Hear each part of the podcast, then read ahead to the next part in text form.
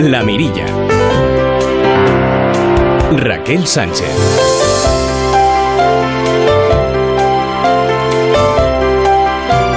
¿Qué tal amigos? ¿Cómo están? Muy buenas noches. Bienvenidos a esta edición de martes de La Mirilla.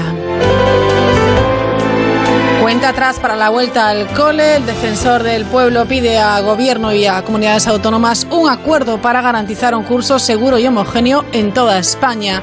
Mientras también vamos viendo lo que nos va a costar la vuelta al colegio. El gasto medio previsto se sitúa en torno a los 230 euros eh, de media. Es un 2% más que el año pasado. Pero sobre todo vamos a iniciar el curso con ilusión, con ganas y también con toda la seguridad.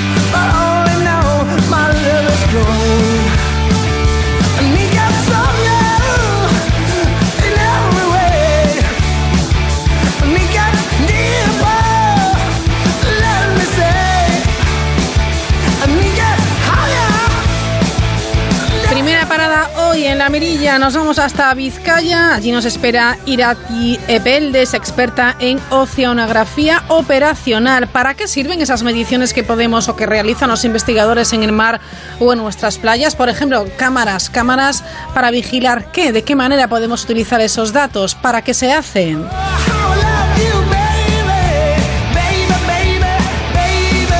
Hoy les proponemos también una visita al Museo de las Bodegas Vivanco. Vuelve la sintonía de la mirilla, Doctor Livingston, supongo, o lo que es lo mismo, Manuel de Lorenzo. Con el que repasamos episodios de la historia que apenas se conocen, que han pasado desapercibidos y que desde luego merece la pena poner sobre la mesa.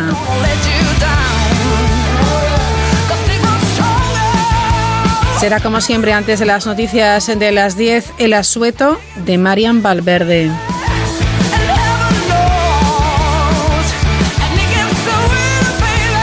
En esta noche de verano vamos a hablarles de un proyecto educativo muy chulo, se llama Ubuntu. Implicados un montón de centros escolares del país, un montón de chavales y en medio la música. Y esta noche también conoceremos un poquito más a Eleanor Roosevelt, de la mano de la periodista Teresa Zataray. Si están preparados, comenzamos.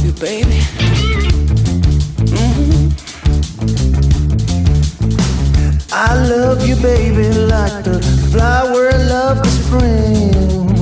And I love you, baby, just like Robin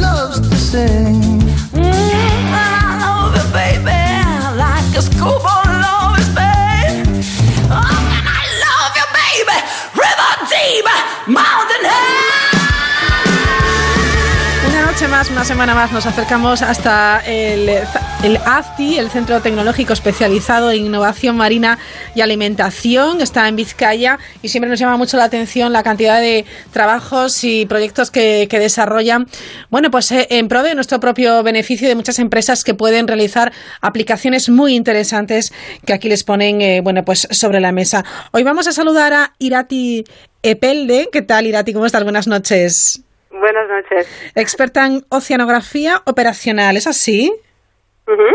¿Qué, es exactamente? Pues bueno, la oceanografía operacional digamos que hacemos también eh, medidas en el mar y dar servicio en operacional digamos en continuo pues de diferentes datos que vayamos eh, obteniendo eh, a partir del mar o costa también, que a veces pues obtenemos diferentes datos desde costa, pues con cámaras o con, o con radares y demás y en aguas más abiertas, pues en boyas y, otros aparatos. O sea, estáis siempre pendientes de todos esos datos, recopilándolos, supongo que analizándolos e interpretándolos. Eso es, pues dependiendo del momento estamos enfocados un poco más a unos datos o a otros, pero en general pues tienes un sistema con diferentes tipos de datos y que va, bueno que los vamos recogiendo recopilando analizando e intentando entender pues cómo funcionan todas las cosas. Perfecto. Datos que recogéis eh, bueno pues en los océanos a través de boyas etcétera en las costas y también en las playas porque qué os puede permitir o qué aplicación puede tener eh, a posteriori tener cámaras en las playas pues la verdad es que instalar cámaras en playas, pues es históricamente es una cosa que se viene haciendo principalmente en el seguimiento de la línea de costa. Digamos que para saber el estado morfológico, lo que se dice, pues un estado de cómo está, eh, un parámetro clásico de, para saber cómo está tu playa, pues hacer el seguimiento de la línea de costa, cómo, cómo evoluciona esa línea de costa en el tiempo, si es un parámetro que, que te dice como digamos pues el estado de salud de tu playa pues si esa línea de costa se va degradando, degradando, retrasando y se, te estás quedando pues con menos arena seca o, no. Eh, principalmente se instalaron por estas aplicaciones para hacer el seguimiento de esta línea de costa, que también es muy interesante en, relacionándolo con el cambio climático en, los últimos años. Y eh, hay otras aplicaciones que, un, ya que tienes esas cámaras, digamos, pues otras aplicaciones de más a corto plazo eh, que son bueno pues aportan una información muy interesante para estas aplicaciones como por ejemplo la densidad de usuarios o información que también pues les damos a los servicios de salvamento Claro, está muy bien densidad de usuarios. Ahora que estamos siempre vigilando a ver si se cumple o no la distancia social, si estamos muy apiñados o no, también valdría para eso. Sí, actualmente, eh, digamos, en esta situación excepcional en la cual nos encontramos, pues es una de las aplicaciones en la cual hemos estado desarrollando pues estos últimos meses, eh, ya que los sistemas estaban preparados pues para obtener imágenes en un intervalo de tiempo, pero sabiendo que esta información sería interesante, pues hemos estado cambiando todas las configuraciones para que el sistema eh, pudiese dar ese servicio pues a una calidad buena. Qué bueno. Volviendo al tema del cambio climático, es muy interesante, obviamente, porque eh, cuántas veces hemos vuelto a una playa, a lo mejor después de un tiempo, o incluso un año nada más, o incluso unos meses, y decimos, esta playa está distinta, tiene más piedra, tiene más roca, eh, tiene menos arena, lo vamos notando. Todo eso, claro, eh, indica que algo está sucediendo, ¿no? Sí, habría que distinguir como dos tipos de cambios uno son los cambios, digamos, naturales que, o estacionales, que son los que nosotros llamamos a ciertos cambios que, que suceden en las playas, eh, ya que, que tengas eh, energía de oleaje de, verano, de invierno, afecta de distinta manera a una playa. Entonces, eh, sí es verdad que incluso naturalmente pues tiene un equilibrio, o sea, va, va modificándose dependiendo del oleaje que recibe, la playa se va acomodando o se va moldando a ese, a ese oleaje. Eh, pero después eso sería pues eh, cambios que, eh, que suceden año tras año. Pero después es verdad que con el cambio climático tienes que también mirar a otra escala y, fijar, digamos, situaciones para ti representativas para decidir a partir de qué momento ya la afección no es tanto debido a, a, una, una, energía natural, quiero decir, y sí, pues debido al cambio climático. Claro, tenéis un buen historial de datos respecto a, bueno, pues a esa línea de costa. Pues depende de las estaciones. eh, la estación piloto se instaló en, en Mundaka, eh, en, la, en, el estuario de Urdaibai, en Vizcaya, y esa estación pues lleva capturando imágenes eh, desde el 2007. Y la segunda piloto fue instalada en Zarauz, en Guipúzcoa, que eh, se instaló en el 2010. Entonces esas son las eh, estaciones más viejas que tenemos. y con más base de datos y con las que para temas de cambio climático y tal, pues esa información nos es más válida. Y hay otras que tenemos eh, más recientes, estaciones más recientes, pues con un año, dos años de datos, pero que sí son verdad que si se han generado o si se han instalado todos estos sistemas, pues son un poco con vistas a que pues dentro de 10 años podamos tener una serie de datos larga. Claro, ¿qué se hace con esos datos? ¿De qué vale ese análisis? Eh, eh, claro, supongo que depende de, que, de que, eh, en qué manos caiga, pero esto para, para las autoridades, si están desarrollando políticas de, es súper interesante. Sí, sí, o sea, nuestra apuesta es clara en, en ese sentido. a nosotros queremos que esta información sirva de base para, para las diferentes decisiones que se vayan a tomar eh, en respecto a las playas, por lo menos. Y dependiendo de esas playas, incluso actuaciones eh, de, este momento, mm, la actualidad, digamos, y también pues cualquier cosa de futuro que se plantee, pues que esa información de base eh, sirva sirva en la práctica, vamos. Cambio climático, tema de, seguridad sanitaria con el tema del coronavirus y tema también, lo decías antes, de, emergencias que se puedan producir también, ¿no? En cuanto a, otro tipo de seguridad.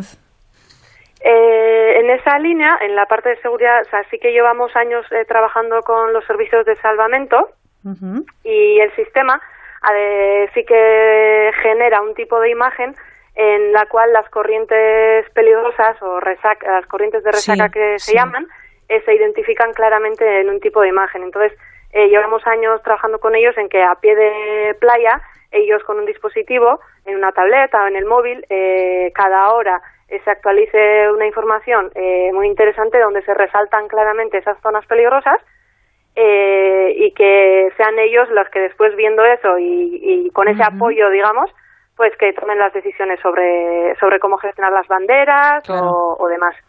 Oye, me parece una chulada. O sea, y además muy, muy necesario. Ahora que ves eh, para, para qué sirven todos estos datos, es que tiene un montón de aplicaciones súper interesantes.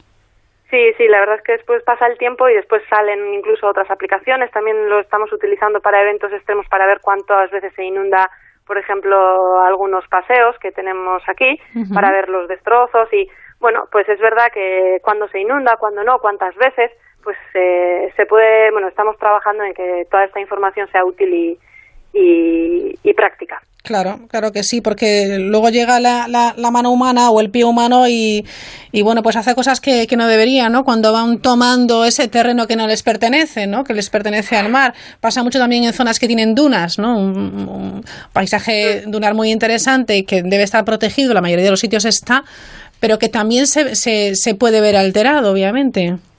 Sí, sí, la verdad es que lo que tú dices, ¿eh? o sea, yo creo que tener toda esta información y antes de poner el pie o la mano, pues si es una información que se utiliza, pues mejor que mejor.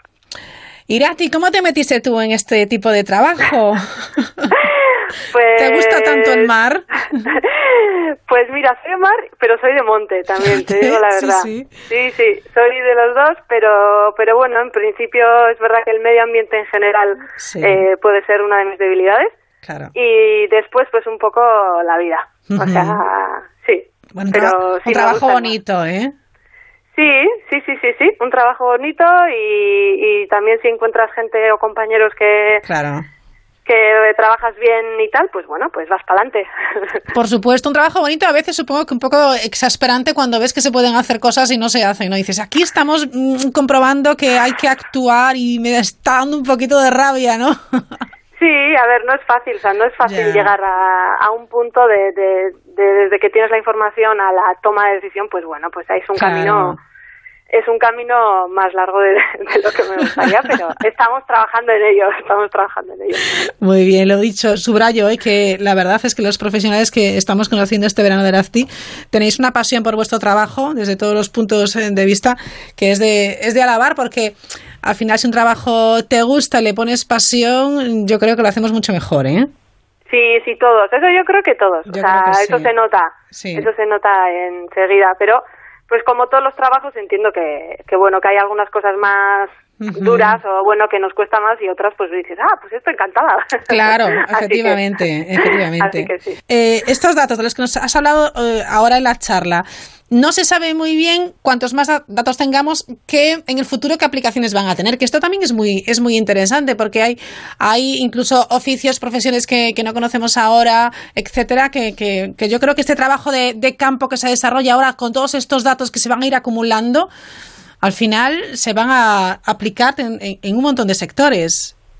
Hombre, pues supongo que, hmm. digamos que en el futuro exactamente no sabes, pero pueden aparecer cosas que ni siquiera nos estamos imaginando ahora, pues puede ser. Claro, claro que sí. Pues Aplicaciones que, que digas, uy, pues mira, lo intuía o no, lo puedes ver un poco mejor o no, pero, pero bueno, seguro que cambia, seguro que cambian las cosas. Bueno, pues a seguir trabajando, Irati. Muchísimas gracias, ¿vale?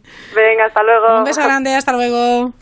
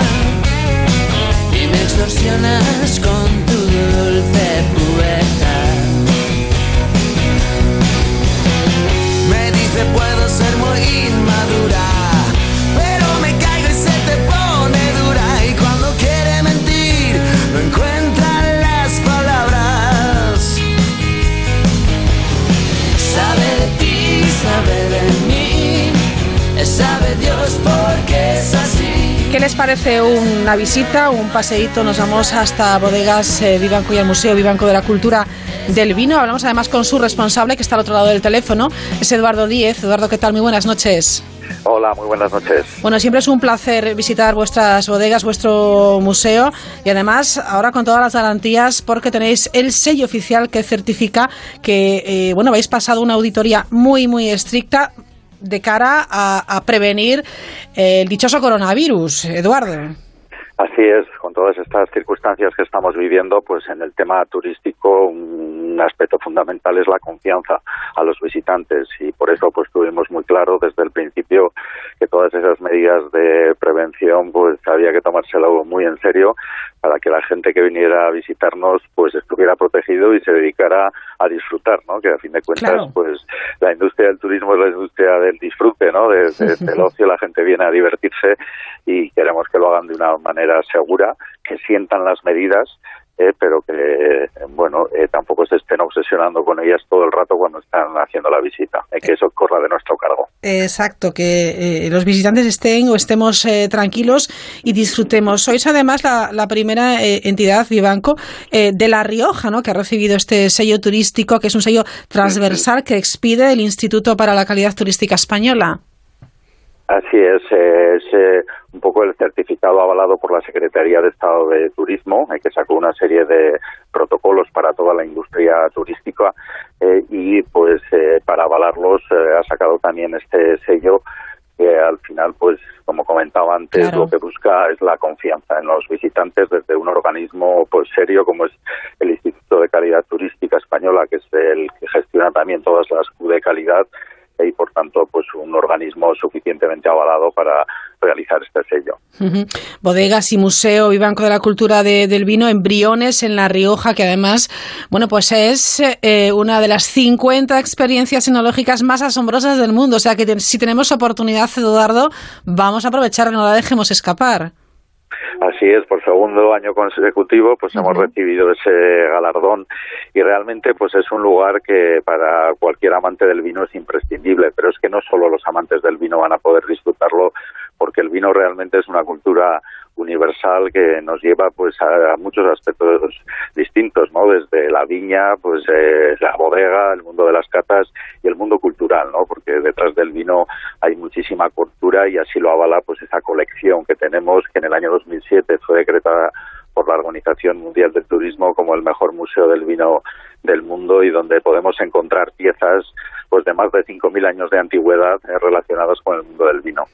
Es que, claro, eh, uno no se da cuenta de, de- de lo que hay en este, en este museo. Es algo eh, que trasciende eh, a, lo, a lo que es casi la, bueno, pues eh, la cultura del vino, ¿no? Es, es investigación, es puesta en, en valor y sobre todo mostrar lo que subrayábamos, Eduardo, todo lo que tiene que ver, todo lo que supone, eh, pues, eh, eh, el vino, esta cultura de, del vino para, sobre todo para este lugar, ¿no? Para lo que es la, la Rioja.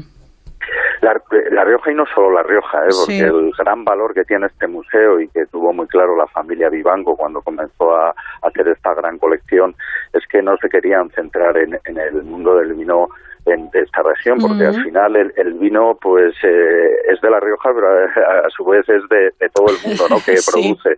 Y a través de la cultura del vino pues podremos, podemos eh, crear lazos comunes con lugares muy remotos y lejanos. Por eso las colecciones eh, tienen orígenes muy diversos. ¿eh? Pues, eh, como comentaba antes, la pieza más antigua del museo, que tiene unos 5.000 años de antigüedad, es de la cultura del Yorkán en, en Anatolia, pero tenemos pues piezas de, de, todos los lugares que producen vino en el mundo, desde los más tradicionales, como pueden ser Francia, Portugal o Italia, hasta pues los nuevos países productores en, en Sudamérica, en, Sudáfrica pues tenemos piezas, como digo, de, orígenes muy, muy diversos. ¿Cuáles eh, son esas piezas que más llaman la atención al público y cuáles son las preferidas de, de su director, de Eduardo? Bueno, es difícil quedarse con una, ¿no? Porque la colección, eh, hay que tener en cuenta que en la última sala, por ejemplo, que la dedicamos al servicio del vino, hay expuestos más de 3.000 sacacorchos. Eh, con lo cual, el conjunto de las piezas que tenemos en el museo expuestas, pues supera las 8.000. Entonces, como digo, es difícil, eh, pues sobre todo porque además son colecciones muy diversas, porque vamos a poder encontrar, además de todo lo que es esa maquinaria y herramienta ligada al cultivo tradicional de, la viña y a la elaboración del vino, pues eh, otros objetos muy diferentes como es toda la colección artística y arqueológica. Yo por quedarme con una pieza, eh, una de mis piezas favoritas, pues es eh, un decantador, una jarra decantadora que es un camello de cultura nabatea. Y es una pieza preciosa que camello que está sujetando dos ánforas de vino y como digo a su vez es un decantador y que nos habla un poco de ese viaje del vino que tradicionalmente pues siempre lo relacionamos su origen pues en, en la zona de Mesopotamia y que viajó un poco por el Mediterráneo, que es lo que se considera la cuna de la vitivinicultura, pero es que el vino no se quedó ahí, siempre fue un elemento de transacción comercial y, eh, realizó también el viaje hacia el oriente más lejano, ¿no? Y a través de esa ruta de la seda, pues el vino era un producto también de, intercambio comercial y cultural. y esta pieza, pues, de, eh, originaria de, de esa cultura nabatea, de Jordania, pues creo que simboliza muy bien ese carácter multicultural que ha tenido siempre el vino. Efectivamente, eh, eh, has dicho una palabra clave eh, que yo creo que define un poco cómo es lo que nos vamos a encontrar, lo que nos encontramos en este Museo Vivanco de la Cultura del Vino, que es un viaje, ¿no? Es un viaje a través de la cultura, del tiempo, de, bueno, pues la evolución, etcétera.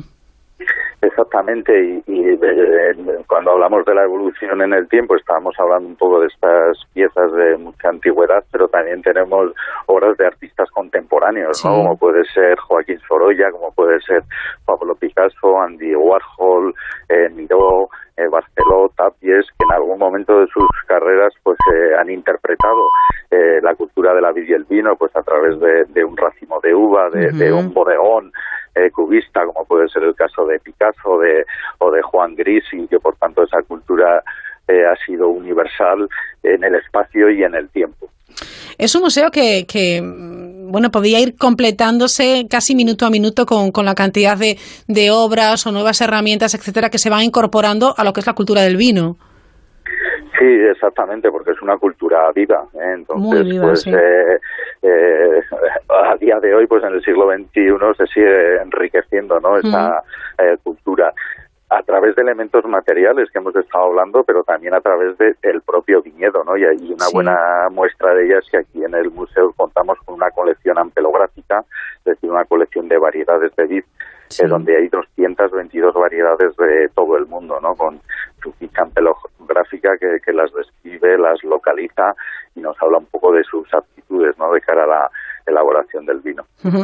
Yo a veces eh, siempre eh, me gusta decir a, estos a los oyentes y a los invitados que qué suerte tienen algunas personas de trabajar en determinados lugares. Yo creo que Eduardo Díez es, una de esas personas que, bueno, pues tiene mucha suerte de, trabajar como director de este museo por lo que, por lo que es, por lo que supone, por lo que enriquece y luego que, efectivamente al ser una cultura viva todavía se puede ir incorporando más cosas, más matices, ir descubriendo a lo mejor, bueno, pues nuevas piezas, etcétera. Vamos, que estás en un entorno muy, muy agradable, Eduardo.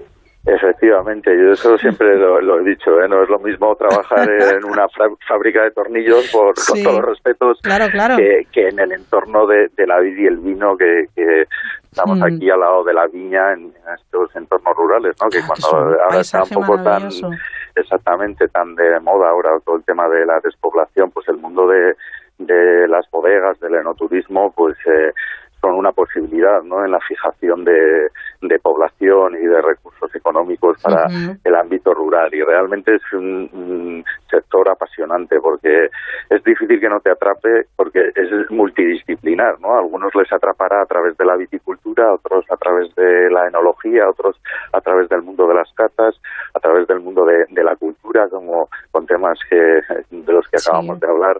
Es algo apasionante que realmente te atrapa, ¿eh? te atrapa. Y tanto, se ve, se, se ve y además es que no, no, no, no lo disimulas como tiene que ser, ¿eh? porque es muy, muy, muy, muy, eh, muy interesante. Atrapa a uno enseguida. Bueno, pues ahí tenemos Bodegas Vivanco y el Museo Vivanco de la Cultura del Vino, además que con ese sello oficial que certifica que, bueno, pues eh, se ha superado con éxito una auditoría muy exigente que acredita que todas las actividades enoturísticas eh, y las, bueno, pues cumplen la normativa y las numerosísimas medidas sociosanitarias ante el COVID-19. Eduardo eh, Díez, gracias por estar con nosotros. Eh, enhorabuena por este sello y, nada, a seguir disfrutando. Muy bien, pues muchas gracias a vosotros. Para participar en la mirilla, la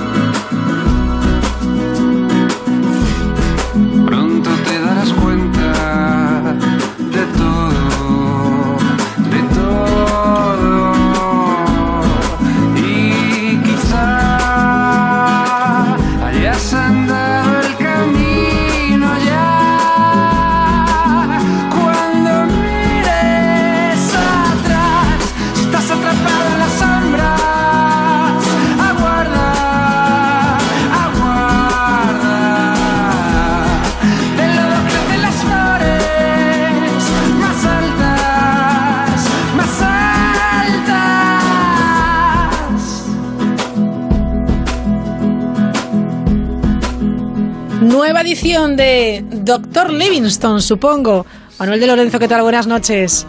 Buenas noches, ¿cómo estáis? Muy bien, encantados de poder saludarte de nuevo a ti y a, los oyentes después de, bueno, pues varios parones que hemos, que hemos tenido y es cierto que estamos ansiosos por seguir descubriendo, eh, gracias a ti, contigo, episodios históricos curiosos que han pasado inadvertidos pero que merecen muchas veces, como el caso de hoy, poneros en un primer plano, ¿eh? Menudas historias.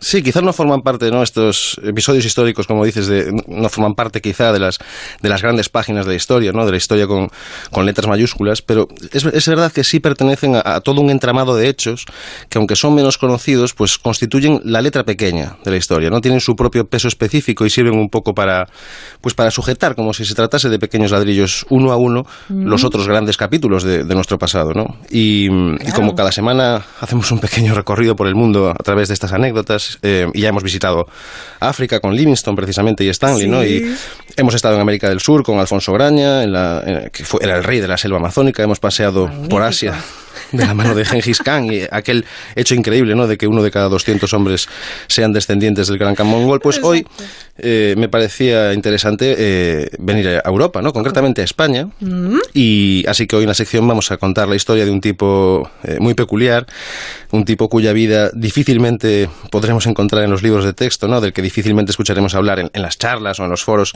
sobre historia de España, pero que yo creo que se merece ser recordado a lo largo de los siglos porque, porque fue capaz de desafiar a la muerte, ¿no? Y, lo Sí, y además lo consiguió en tantas ocasiones, en tantísimas ocasiones, que, que, de verdad creo que su historia daría para escribir una novela o para, o para rodar una película Alguien debería encargarse de hacer de esto un, un, trabajo extenso, porque, a ver, a mí Raquel, en realidad todas las historias, todas las anécdotas de personas que fueron capaces de desafiar a la muerte, ¿no? Eh, que, que, la esquivaron de forma asombrosa, me, me, me, me resultan interesantes, ¿no? Me apasionan.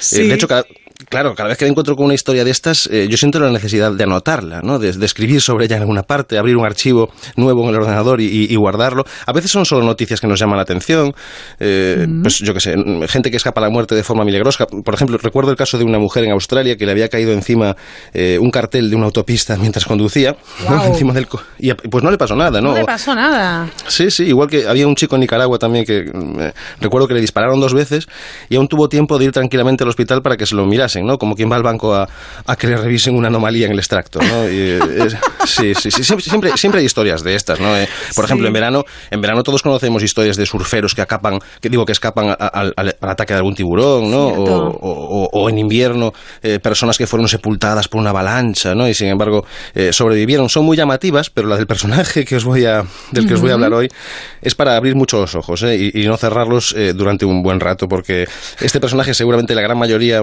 eh, de oyentes a lo mejor ni les suena, como es normal.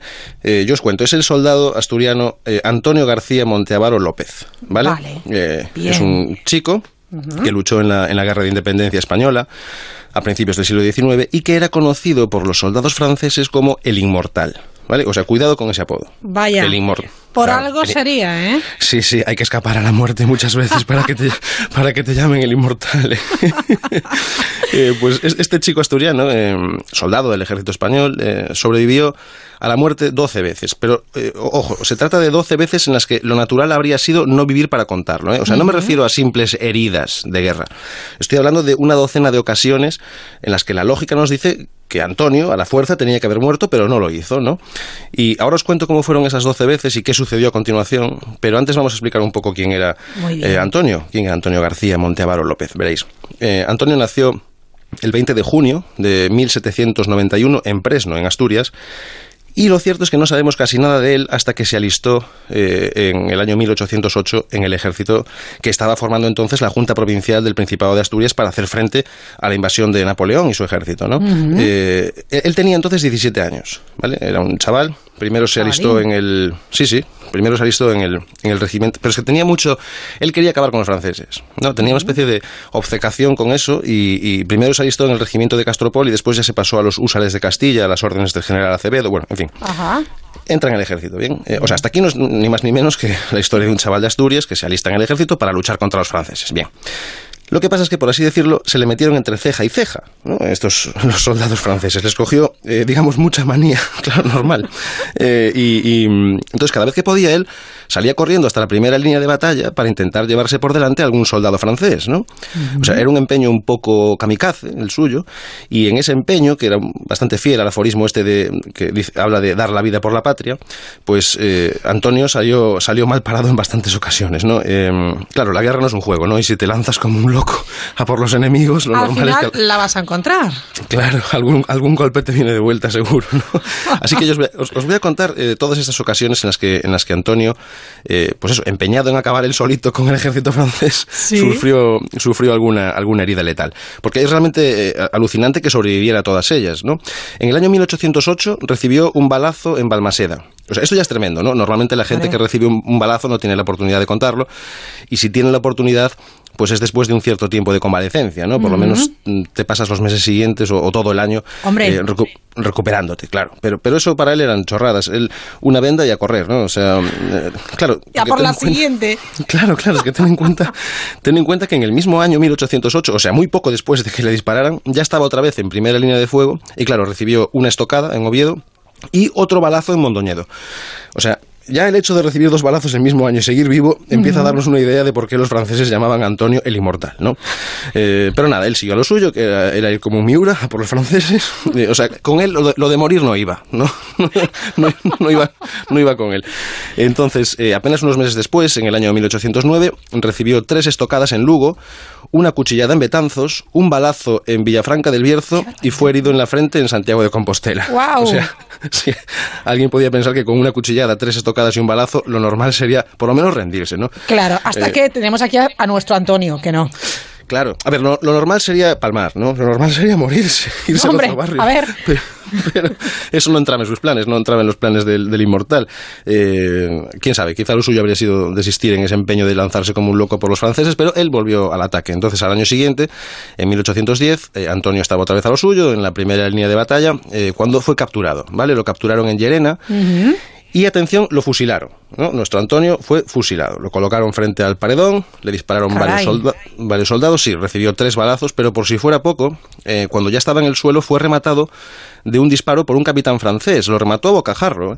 y, y, claro, porque estaba hasta las narices este capitán de que Antonio sobreviviese a cada una de las heridas letales que le producían sus soldados y sin embargo sobrevivía y volvía por ellos. ¿no? Entonces se cansó y dijo, no, de esta no sales. A pesar de ser fusilado, yo te remato. ¿no? Eh, esto es especialmente llamativo porque Antonio sobrevivió, aunque parezca increíble. Así No que voy a acabar... A ver, esto no puede ser. Claro, primero, mira, voy a contar eh, el, el resto de heridas mortales que sufrió después. después de. Después. Claro, claro. Y luego vamos con lo del fusilamiento que, que tiene mucha, mucha chicha. Eh, en el año, yo sigo contando las heridas y luego vuelvo a lo Sí, del fusilamiento. sí, sí. En, en el año 1811 recibió eh, dos estocadas más y un balazo en, en Fregenal de la Sierra. Después otra estocada en Albuera y por último un balazo y una estocada más en lo que hoy en día es Sagunto. O sea, es que es flipante, ¿no? O sea, Es alucinante. Claro, solamente con las heridas de ese año ya tenía que haber muerto, ¿no? O sea, porque son balazos y más balazos y lo ensaltaron con la espada, pero él como si nada, ¿no? Él se levantaba y seguía lo suyo. Yo creo que le queda corto lo de inmortal. Eh, pero bueno, eso, lo de increíble fue lo del fusilamiento. Voy a explicar un poco más detenidamente porque, porque es impresionante. ¿no? Vale la pena, sí. A ver, cuéntanos. Verás, Antonio lo capturaron y, como os contaba, eh, lo colocaron delante de este, de este pelotón de fusilamiento. Él encajó tres disparos de fusil y, y además el capitán francés que os comentaba, que, que- que, claro, ya estaba harto de que Antonio lo hiriesen de, de gravedad y aún así se levantase y siguiendo atacando a los franceses, o sea, estaba harto de que no muriera, pues eh, este, este capitán francés eh, se le acercó cuando ya estaba en el suelo, recién fusilado, y como os decía, le disparó una vez más, ¿no? Y fue dado por muerto, claro, como es natural. O sea, si te- estás en un pelotón de fusilamiento y encima te disparan a bocajarro, pero, increíblemente, después de 36 horas ahí tirado en el suelo, eh, un pastor pasó por su lado, vio que respiraba y lo, y lo rescató. Eh, se lo llevó a su casa y lo mantuvo allí eh, semanas hasta que se fue recuperando. ¿Y sabéis lo que hizo Antonio cuando se curó, cuando volvió a sentirse lo bastante en forma como para volver al, al campo ¿Y de batalla? otra vez a buscarla? Fue a buscar al capitán. ¿Fue a buscar al Claro, capitán? claro fue, a bus- fue en busca de aquel capitán francés que lo había mandado a fusilar y que le había dado el tiro de gracia, ¿no? O sea, se fue a buscarlo y lo encontró. Él se escabulló entre los soldados enemigos en el campamento francés y encontró la tienda del capitán y entró. Claro, o sea, yo no, yo no me imagino la cara que pondría, la cara que pondría el capitán francés al verlo, ¿no? O sea, en mitad de la noche él tuvo que sentir que estaba viendo un fantasma, ¿no? Hombre, cuando, Por supuesto. cuando ve a Antonio entrando en su tienda por la noche, eh, diciendo, pero vamos a ver si este tío lo hemos fusilado. A este lo maté yo. Claro, si lo maté yo. Lo o sea, tuvo que- rematé. Claro, claro. Es un tío, efectivamente, al que había fusilado y al que había rematado cuando estaba en el suelo. ¿no? Y ahora entraba en su tienda a mitad de la noche. Eh, claro que, como os podéis imaginar, eh, el capitán francés no sobrevivió para contarlo. No sobrevivió para contarle a los demás eh, el, el miedo que pasó, porque Antonio ya acabó con él allí, allí mismo. Claro, iba, iba a eso, ¿no? Iba a eso no, y lo consiguió, efectivamente. Sí, él, él en total recibió eh, 32 heridas de guerra, contando, contando la docena de heridas, digamos, mortales que os he comentado, ¿no? Las otras 20, o sea, es decir, no solo recibió estas heridas, recibió estas 12 que os he contado, él recibió 32 heridas de guerra, solo que las otras 20 eran un poco más leves, ¿no? Increíble. Eh, ¿Y qué fue de él? ¿Qué fue de Antonio? Pues veréis, em, claro, todas estas heridas en realidad le dejaron innumerables secuelas, ¿no? Eh, de hecho, tantas que acabaron por impedirle seguir en el servicio activo. Entonces Antonio se vio obligado a pedir el traslado al cuerpo de inválidos y, y la regencia se lo concedió y, y lo premiaron en el mes de enero de 1813 con el ascenso a sargento primero. Pero, eh, claro, quienes conocían su valor y los méritos en el campo de batalla consideraron que esta recompensa era insuficiente y entonces un grupo de unas 100 personas que estaban encabezadas por el diputado Felipe Vázquez Canga reclamaron a la regencia que se le concediese a Antonio la recién creada Cruz de San Fernando, que es esta con la que se premia precisamente Sí. el valor, ¿no? Bien. ¿Y qué sucedió con esa petición? Pues que eh, las comisiones de guerra y premios del Congreso manifestaron que con una sola de las acciones de Antonio bastaba para concederle esa medalla, ¿no? Y se eligió el combate en Fregenal de la Sierra, en Badajoz, el, que, el que os decía antes, ¿no? Eh, uno, de los que os, uno de los que os dije antes. En este combate, por cierto, Antonio peleó cuerpo a cuerpo contra 17 soldados franceses, los venció, hizo prisionero a su comandante y además recuperó una bandera española que había sido capturada por el ejército francés. O sea, encima el tío era un, el tío era un amante del simbolismo, ¿no? Eh, claro. Oye, a cambio de luchar contra los 17 soldados y de hacer prisionero al comandante, recibió un balazo y dos estocadas. ¿eh? O sea que- Un auténtico Rambo. Sí, sí, sí, era un animal. Y bueno, en fin, las comisiones del Congreso eh, propusieron que Antonio también fuera ascendido al alférez de caballería con el Ajá. derecho perpetuo a uso de uniforme y una pensión de 500 reales al mes. Y para reconocer públicamente su trayectoria, las Cortes recibieron a Antonio en sesión plenaria el 16 de febrero de 1813. Claro, atención a esto, estamos hablando de que ya estaba retirado y condecorado en 1813 y él había nacido en 1791. O sea, Antonio Jovencísimo. tenía 22 años. 22 O sea, añitos, ¿eh? Claro, tenía 22 años y ya estaba retirado y condecorado de por vida, ¿no? O sea, y, y ya había vivido 12 vidas, de hecho. Claro, sí. porque Sí, sí, 12 sí. veces lo mataron, ¿no?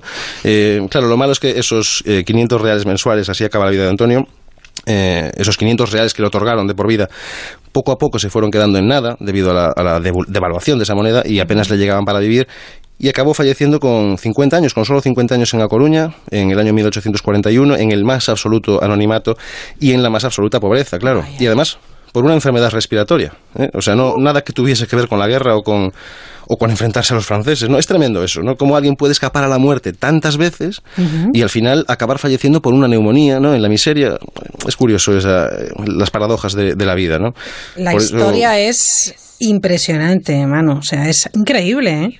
Claro, por eso, oye, yo creo que hoy por eso merecía la pena acordarse un poco de Antonio García Monteavaro. Así también hacemos un poco de justicia a su recuerdo, ¿no? Sí, hombre, claro. Pobre hombre, madre mía, menuda Merece historia. la pena. Merece la Sí, pena, sí. desde luego. Pues nada, ahondaremos también y la gente curiosa, que son nuestros oyentes, seguro que ahora estarán buscando y tecleando más información sobre Antonio Monteavaro López, ¿es verdad? Sí, Antonio García Monteavaro, sí, Antonio García Monteavaro López, es verdad. Que son, tiene- García Monteavaro es un apellido unido con un guion. Ah, pero vale. oye, eh, eh, quiero decir, da para película, ¿eh? Da, da, da para muchas sea, temporadas. Es verdad, da para una serie. Podemos hacer una serie de 12 temporadas, cada temporada una herida, una herida letal, ¿no? Fíjate que cuando estabas, estabas empezando a contarme la historia de, estos- de este El Inmortal, me venía a la cabeza una película, así te acuerdas de ella, Manu, que es que yo recuerdo la escena y ya he encontrado ¿eh? Eh, de qué película se trata. La escena de una serie de personajes, ojos vendados, manos atadas atrás y corriendo por un bosque, que era una película en la que se trataba de arrebatarle el don de la suerte a los demás. Y es una peli que dirigió Juan Carlos Fresnadillo en el año 2001, se llama Intacto. Y esta Ah, sí, escena sí, es muy sí, curiosa. sí, gente Es que verdad. sobrevivía a un montón de, de cata- incluso catástrofes aéreas. Es de- el protagonista es, es Baraglia, efectivamente, efectivamente. Sí, sí, muy chula Pues, la peli, muy curiosa. Eh, ver- pues oye, pues mira, se parece bastante el... el- ¿A que o sea, por, por lo menos esto de ir corriendo por ahí, este hombre igual. eh, A, a mí, yo, de hacer una película o una serie sobre Antonio García Montevaro, habría que hacer algo así también muy metafórico, ¿no? El tío, el Claro. tío esquivando la muerte, pero, pero la muerte que fuese una persona, ¿no? Estaría, estaría bien. eh, Estaría bien, estaría esa- bien. Vamos a, vamos a trabajar en ello. Vamos a tomar notas. Venga, un abrazo, gracias. Chao. Semana, chao.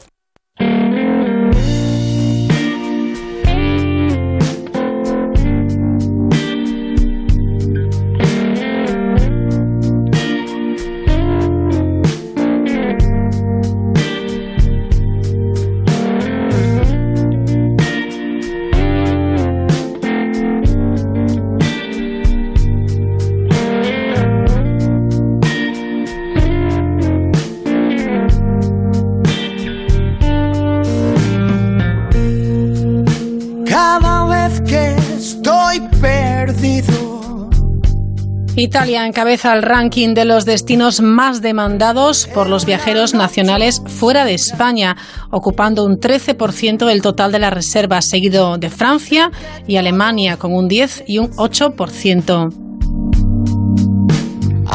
Son datos de la agencia de viajes eDreams. Este es un verano atípico, marcado por la pandemia, por la nueva normalidad. La mayoría de los viajeros españoles se han decantado por disfrutar de destinos nacionales. No obstante, bueno, pues algunos, algunos de ustedes han eh, planeado viajes internacionales este verano, sobre todo destinos europeos. Países como Reino Unido, Portugal o Rumanía también han conseguido posicionarse entre los destinos favoritos de los españoles para disfrutar de las vacaciones de este verano 2020. Esas capitales europeas eh, que han logrado ocupar los principales puestos de las ciudades con más reservas, París, Roma, Londres, son destinos habituales del turismo europeo, se posiciona como las favoritas de los españoles para, para este verano. Claro, ha debido de ser una maravilla visitar eh, París, Roma, Londres, casi casi sin gente, entre comillas, claro. Hay otras ciudades como Milán, Estambul o también Oporto que se han mantenido fieles a la recepción del turismo español. Se han colado en ese top 10, en el top 10 de los destinos preferidos del turista nacional fuera de España. Soy el gran triunfado. Mucha incertidumbre, ¿verdad?, para este verano provocada por la COVID-19 que ha ocasionado que los turistas españoles eh, prioricen viajar por Europa ante otros continentes, siendo Estados Unidos el único país que ha logrado colarse en el ranking de los destinos preferidos para viajar este verano. Bueno, que tampoco está mal que los españoles disfrutemos de nuestra tierra, como venimos contando, porque tiene rincones maravillosos, un patrimonio cultural, etnográfico, histórico increíble, por no hablar de la gastronomía y sus vinos por cierto, la bodega Ramón Bilbao también tiene, en La Rioja también tiene ese certificado de, de turismo que garantiza que se cumplen todas las medidas de seguridad de la COVID-19.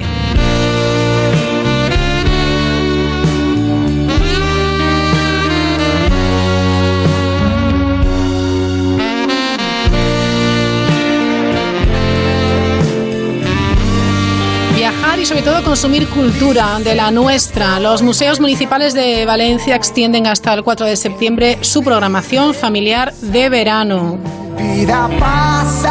Siempre, claro, con reserva eh, previa y plazas limitadas. Así que de martes a domingo, el Palacio de Cervelló, el Museo de Historia de Valencia, el Refugio Serranos, la Casa Museo Benlliure, el Museo de la Ciudad, la Almoina, el Refugio del Ayuntamiento, la Casa Museo Blasco Ibáñez o el Museo del Arroz invitan a descubrir sus exposiciones este verano a través de propuestas como cuentacuentos o juegos de pistas para los más pequeños.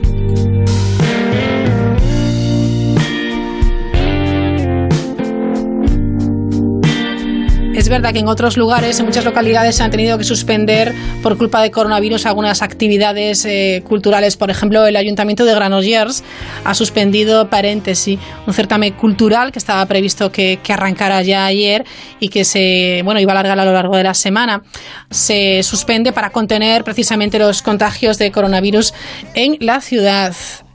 Todos fuimos garabatos de nosotros mismos.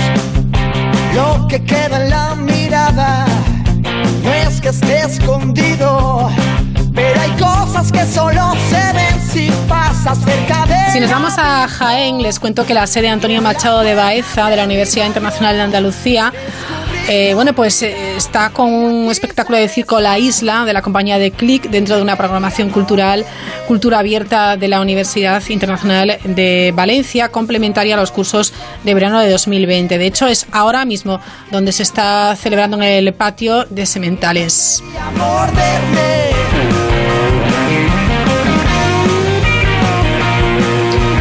Martes, cada martes antes de las noticias tenemos una columna de opinión de Marian Valverde, la periodista hoy, Los Asuetos, el asueto de Marian.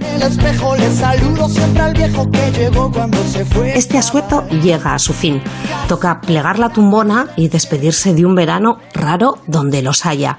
Sin verbenas ni feriantes en los pueblos, sin conciertos ni grandes festivales.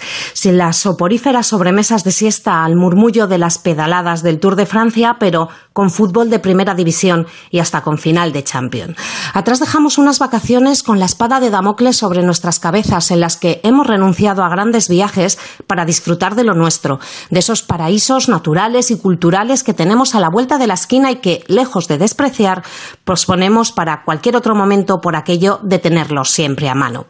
Un estío contra todo pronóstico con menos incendios y con unas cifras de ahogados eclipsadas por el universo COVID, sin apenas casos de salmonela ni de legionela, pero con temidos mosquitos del Nilo y hasta con garrapatas de Crimea. Un verano para desfogarnos, para respirar aire libre a bocanadas, para resarcirnos de los meses de aislamiento, para hacernos más que nunca los suecos a falta de guiris en nuestras playas. Y ahora que toca enfrentarse a la rutina y cuando volvemos a verle las orejas al lobo, es cuando uno piensa en aquello de que, como casi siempre, van a pagar justos por pecadores. Y en la dejación de funciones de un gobierno cerrado hasta ayer por vacaciones que apela a la responsabilidad individual de todo un país al que apenas ha dado unas pocas y encima contradictorias directrices. Todavía estamos a tiempo de organizar una tomatina virtual y de inundar de rojo los muros de la web de la Moncloa en señal de protesta.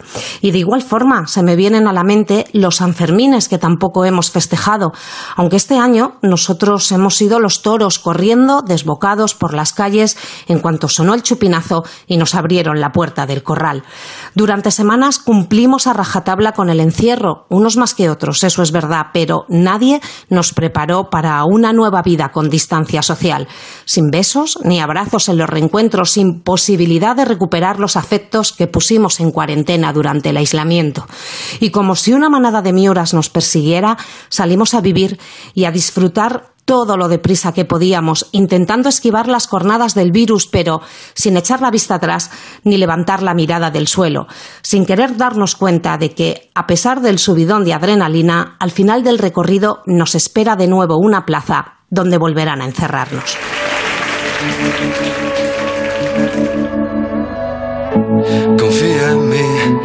Nunca has soñado poder gritar y te enfureces. Es horrible el miedo incontenible. Entonces ven, dame un pedazo, no te conozco.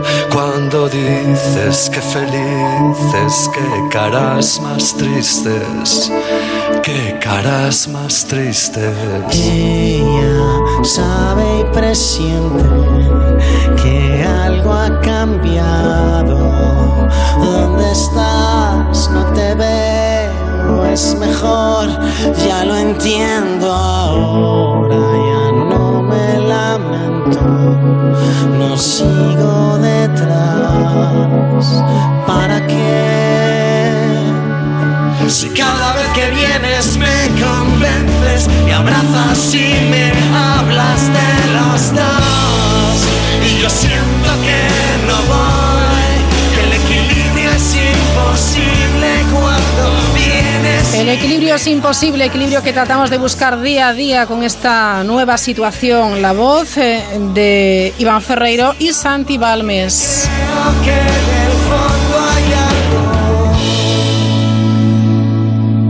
los asuetos de Marian Valverde que ponen punto y final a esta colaboración de este verano en la Mirilla. Así que Marian Valverde, periodista, gracias como siempre por estar siempre a nuestra disposición, a disposición de nuestros oyentes. Ha sido un verdadero placer. Llegan las noticias de las eh, 10, las 9 en Canarias. Regresamos en 5 minutillos. Volvemos para hablar de educación, de ese proyecto muy chulo que se llama Proyecto Ubuntu y que ha sido uno de los eh, premiados en esa edición, séptima edición de los premios de grandes iniciativas, en la que está muy presente la Fundación A3 Media. También hoy estará con nosotros Teresa Zatarain. La protagonista va a ser Eleanor Roosevelt. No se lo pierdan.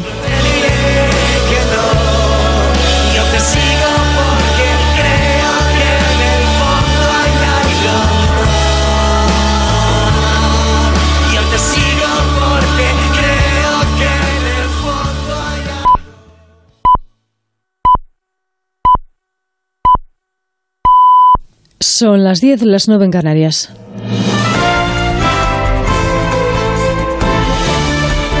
Noticias en Onda Cero.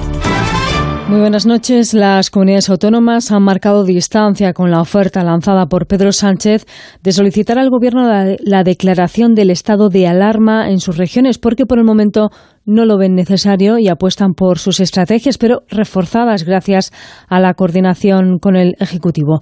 El último en pronunciarse ha sido el presidente de Aragón, una de las comunidades más afectadas en esta segunda ola de contagios. Javier Lambán asegura que a su entender tanto esta medida como el confinamiento son la solución fácil porque se ataja la transmisión, pero luego Dice que rebrota y, entre tanto, se ha asfixiado la economía y el empleo y eso no quiere que suceda. En cuanto a los datos sobre la evolución de la pandemia, siguen siendo malos. El número de contagios sube hoy en 7.000 en el acumulado, sobre todo en Madrid, Andalucía, País Vasco y Canarias. Sánchez reconoce que son cifras preocupantes, pero asegura que no estamos en la misma situación que durante el estado de alarma de marzo. Tendemos todos, y me parece hasta incluso natural, a pensar que la respuesta que tenemos que dar eh, a esta segunda fase tiene que ser semejante a la primera. Y no es así. No es así porque las condiciones materiales y el grado de conocimiento que tenemos de la COVID es distinto, es mucho mayor. Hemos engrasado mejor la maquinaria. Es verdad que la evolución es preocupante y que tenemos que atajarla. Y además lo he dicho en mi primera intervención, vamos a atajarla, porque lo hemos hecho en el pasado y sabemos cómo tenemos que hacerlo, con unidad institucional y con responsabilidad individual. En cuanto a la vuelta al colegio, el presidente afirma que será totalmente segura en todo el país. Yo lo que les puedo garantizar a los padres y madres, a la comunidad educativa, a los trabajadores de los centros educativos, es que con el despliegue que hemos hecho, comunidades autónomas, Gobierno de España, las recomendaciones, los protocolos, eh, los recursos económicos que hemos puesto para aumentar en 30.000 el personal docente en nuestro país para el próximo curso, vamos a hacer, estoy convencido, de los centros educativos centros seguros, seguros de COVID, muchos más seguros que lo que pueda ser, por ejemplo, un parque infantil al lado de nuestra casa. Pues el presidente del PP, Pablo Casado, asegura que Sánchez también en este caso está haciendo dejación de funciones y deja en manos de las comunidades autónomas el comienzo del colegio. Un gobierno emite directrices o órdenes ministeriales o legislación básica a través de su iniciativa legislativa en el Consejo de Ministros. Lo que no puede ser es que manden una guía y pretendan que las comunidades autónomas, los colegios, los padres o los alumnos, en caso de educación superior, entiendan qué es lo que tiene que pasar una semana antes de llegar al colegio. Del exterior les contamos que en Alemania los médicos están investigando qué veneno ha dejado en coma al líder opositor ruso Alexei Navalny. Corresponsal en Berlín, Paola Álvarez. El opositor ruso está siendo sometido a un tratamiento con atropina y sigue en coma inducido mientras la tensión política que rodea su posible envenenamiento aumenta. El Kremlin reaccionaba hoy al informe publicado por los médicos alemanes, asegurando que es una conclusión precipitada y que no se corresponde con los análisis que sus médicos realizaron a Navalny en Omsk. La Unión Europea se sumaba hoy al pedido realizado ayer por la canciller Merkel y el ministro de Exteriores alemán, que en un comunicado exigieron a Moscú una investigación urgente y a fondo de lo sucedido. El gobierno ruso rechaza por el momento abrir siquiera el caso mientras no se identifique ningún compuesto específico al que atribuir la intoxicación. Y de vuelta a nuestro país, en Toledo, una matrona ha denunciado a una mujer que no quiso ponerse la mascarilla durante su parto e intentó agredir al personal que le exigió que lo hiciera. Vamos ya con la información del deporte con Alais Larrea. Acaba de terminar el partido de semifinales de la Champions femenina entre Fútbol Club Barcelona y Wolfsburgo. Las azulgranas no han podido con las alemanas y han perdido 0 a 1, por lo que no volverán a la final de la Champions. Siguiendo con el Barcelona, la noticia del día, Leo Messi ha comunicado al Barça mediante un burofax que quiere abandonar el club. El argentino ejecutaría la cláusula que dispone en su contrato por la que pueda acabar, por la que pueda abandonar el club al término de cada temporada. Y hay comunicado de AFE sobre la situación del Málaga. El sindicato de futbolistas se muestra contrario a la solicitud de ERE por parte del club y advierte que de no retirarla los jugadores presentarán denuncias por impagos y fuera del fútbol en el Masters de Cincinnati Roberto Bautista gana a Kachanov y jugará los cuartos de final ante Medvedev. Es todo, la información vuelve a Onda Cero a las 11, las 10 en Canarias en una nueva edición de La Brújula con José Miguel Azpiroz. Me vine a la mutua para pagar menos y me bajaron el precio, pero pensé, ¿y luego qué? Y luego, como durante el confinamiento no tuve ningún siniestro, me amplían dos meses el plazo de mi seguro en mi renovación. Vente a la mutua y te bajamos el precio de cualquiera de tus seguros, sea cual sea. Llama al 902-555-485. 902-555-485. ¿Y luego qué? Vente a la mutua. Condiciones en mutua.es. Si tu futuro está en el mundo de la televisión, la comunicación o las nuevas tendencias, A3 Media Formación es tu lugar. Prepárate con los profesionales más cualificados del sector audiovisual en nuestros cursos presenciales y ahora también a distancia. Matricúlate este verano y benefíciate del 25% de descuento indicando el código ONLINE25. Infórmate en a3mediaformación.com. A3 Media Formación, porque el futuro es audiovisual.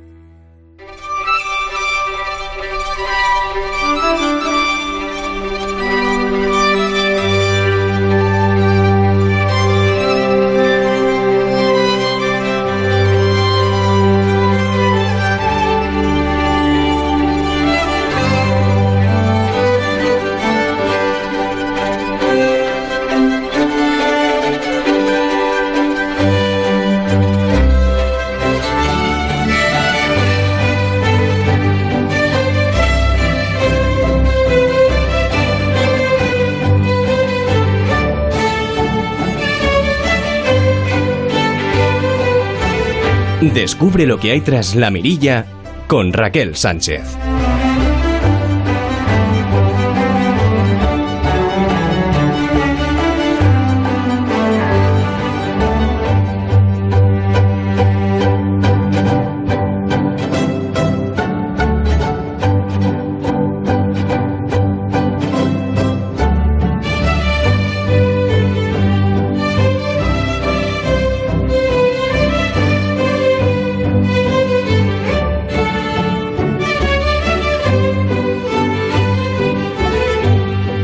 Venimos contando durante todo este verano, la Fundación A3 Media y la Fundación La la Universidad Internacional de Valencia, la Fundación Orange y desde luego un eh, gran jurado formado por expertos del ámbito educativo, pedagógico, empresarial y tecnológico ya han seleccionado, como venimos eh, diciendo, los proyectos educativos ganadores de la séptima edición de los premios Grandes Iniciativas, que como saben reconocen proyectos innovadores y de gran impacto en el curso 2019-2020.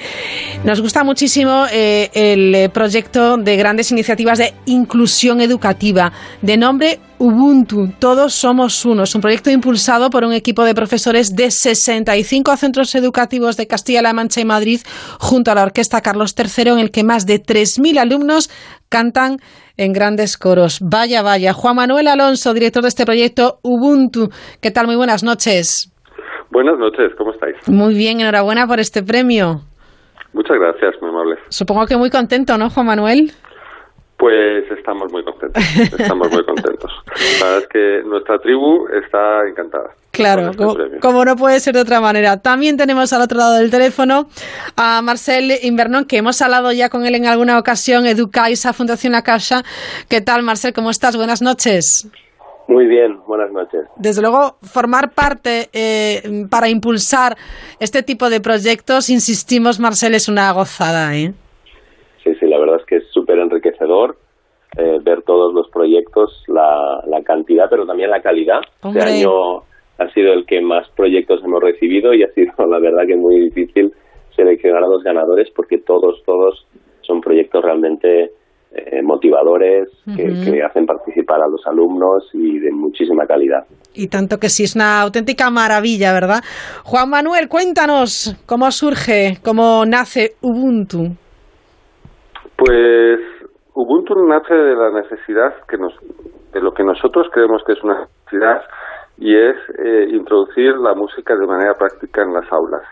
Eh, que la música eh, se convierta en una asignatura útil y práctica eh, dentro de nuestros colegios.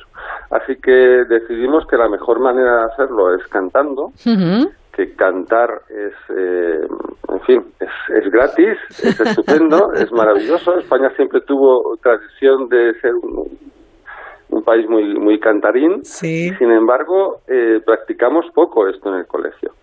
Así que una muy buena manera de empezar a meter la música en los colegios será eh, mm, con el canto. Es una cosa absolutamente inclusiva porque todo el mundo puede cantar y todo el mundo puede participar en un coro. Y la idea de un coro es en sí misma eh, la inclusión, porque un coro no es una suma de, de individuos o no son voces sueltas juntas, sino realmente es un sonido eh, que sale del que sale del conjunto, de todos. Así que así empezamos con esas son las bases del proyecto y lo demás pues fue un poco casualidad y un poco búsqueda. Eh, hicimos que eh, eh, este, este canto coral tuviera una transversalidad, porque pensamos que era mucho más, primero que podíamos aprovechar una cosa que la música hace muy bien, y es eh, que transmite emociones, que nos, nos apega a las cosas, y pensamos que si usábamos la energía y la fuerza de la música como herramienta para transmitir ideas potentes, transversales, como la inclusión o como que todos juntos somos más, pues eh, funcionar muy bien. Y el resto, como te digo, es casualidad casi, porque de las dificultades fuimos haciendo fortalezas. Así que eh, fuimos consiguiendo, pues, o fuimos casi encontrando el concepto de Ubuntu en su, en su significado completo a medida que fuimos encontrando nuestras dificultades y venciéndolas con todos los profesores. Significado, que es Ubuntu. Pues Ubuntu es una palabra, eh, es una palabra zulú, del sur de África, que significa todos juntos, todos juntos somos más, significa que cuando los demás son más, yo soy más, significa que, mm, que yo, yo crezco cuando el, cuando el grupo se hace más fuerte. Y por eso yo me debo al grupo y el grupo me hace fácil las cosas a mí. Así que este era un concepto realmente interesante para trabajar la inclusión. Y tanto que sí. Bueno, Marcel, supongo que claro, con, esto, con, con, lo que nos está contando Juan Manuel Alonso, tenía que ser uno de los proyectos premiados. ¿Qué es lo que visteis en este proyecto para, para apoyarlo, para, para bueno, pues eh, decirle, venga, eh, eh, está fenomenal y es un, es un modelo a seguir? Bueno, pues como muy bien contaba Juan Manuel, eh, es un proyecto que es muy motivador y, y que genera comunidad y, y integrador. Lo que lo que explicaba muy bien, ¿no? En todos pueden cantar, todos podemos cantar. En el coro no hay no hay diferencias y, y este fue uno de los motivos de, por los cuales pues eh, le, le, le, dimos este premio, ¿no? También el gran el gran número de alumnos y alumnas que participaron, que como, como también comentabas tú al inicio de esta conversación, no más de 3.000 alumnos uh -huh. de 65 centros educativos de dos comunidades autónomas. Pues también estas, sí. estas cifras dan, dan una idea de, de la grandeza de este proyecto que, que sobre todo plantea esta integración a partir de, de, la, de la música. Uh -huh. La verdad es que con esos números, Juan Manuel, asustan un poco. Eh, 65 centros educativos y más de, de 3.000 alumnos. ¿Cómo lo habéis hecho? ¿Cómo, ¿Cómo ha sido la experiencia?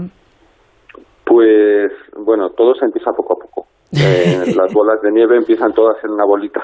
Claro. Así que en un año a año hemos conseguido, y casi, casi te diría que de una manera orgánica, uh -huh. los profesores han ido avisando a otros profesores, eh, contándoles eh, que el proyecto merecía la pena, y gracias a ellos pues hemos, hemos ido haciéndonos grandes.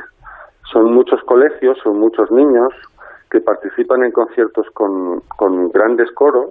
Los niños se reúnen en coros de entre 300 y 500 niños en cada concierto y hacen un concierto con una orquesta, una puesta en escena espectacular, con lo mejor que podemos, porque como bien sabéis, en España tenemos una industria de musical, uh -huh. pues en, en, estos momentos pasando malos momentos, yeah. porque la cultura lo está pasando mal, sí. pero muy poderosa, muy potente y con mucha experiencia, mucho, muchos recursos, mucha calidad. Eh, así que ponemos eh, ponemos eh, al alcance de estos niños uh -huh. participar en un espectáculo con estos mismos niveles de calidad.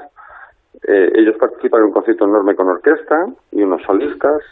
El, el, el resultado es, es, francamente increíble.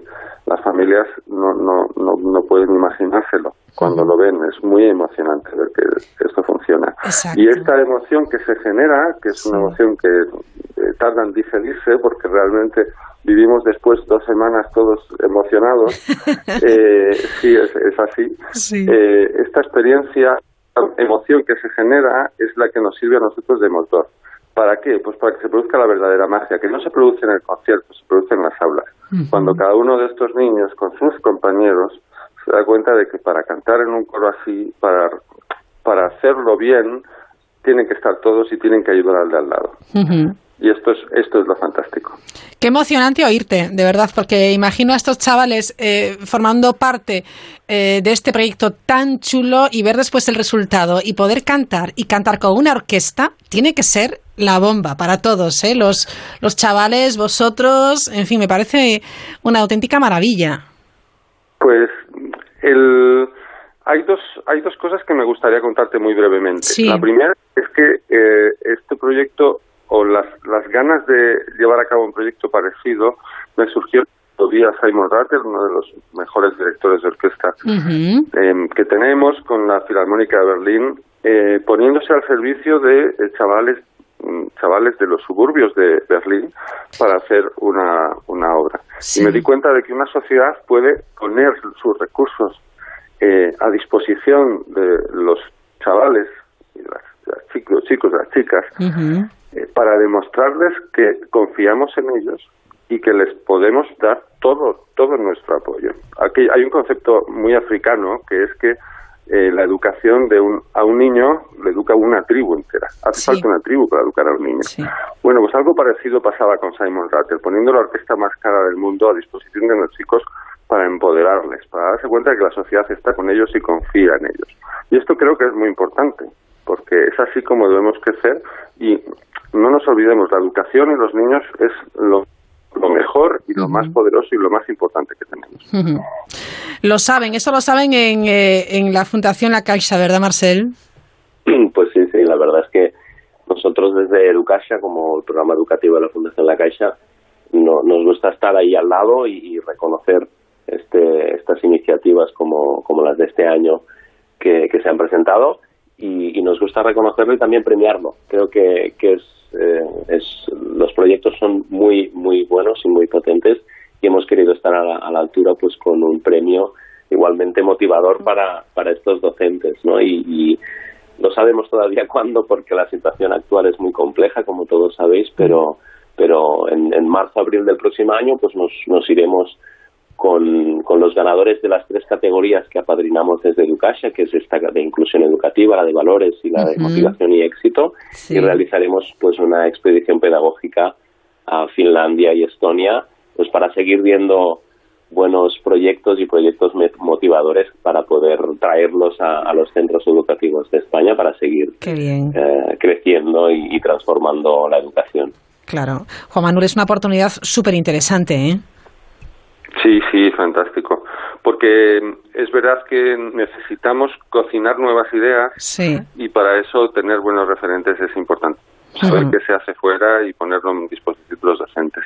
Yo quiero poner el acento en los docentes porque no, no quiero no quiero que este no es un proyecto personal sino que es un proyecto de tribu Sí. y, y los docentes ellos que a los que acogen nuestras ideas nosotros proponemos una idea pero los que realmente hacen la innovación en el aula son los docentes. Y realmente los docentes lo dan todo. Es- eso sí que es emocionante verles Sí. trabajar día a día Bueno, pues eh, eh, enhorabuena, de verdad, Juan Manuel, porque es un proyecto muy, muy bonito. Es un proyecto, eh, espero que con mucho futuro y que siga, que siga en pie y, siempre, bueno, pues abarcando lo que pueda. Y si es con el apoyo, además de proyectos eh, eh, o proyectos educativos como Educasa, pues mira, mucho mejor porque va a seguir adelante. Muchísimas gracias a ambos por estar con nosotros. Juan Manuel, enhorabuena, ¿eh? Muchísimas gracias a Y- vosotros Y, desde luego, eh, Marcel Invernon, gracias también por apoyar y por eh, seguir apostando por iniciativas tan chulas como es este eh, proyecto Ubuntu. Muy bien, muchas gracias también a vosotros por darnos esta oportunidad. Es un placer. Feliz verano a ambos. Adiós. Adiós, gracias.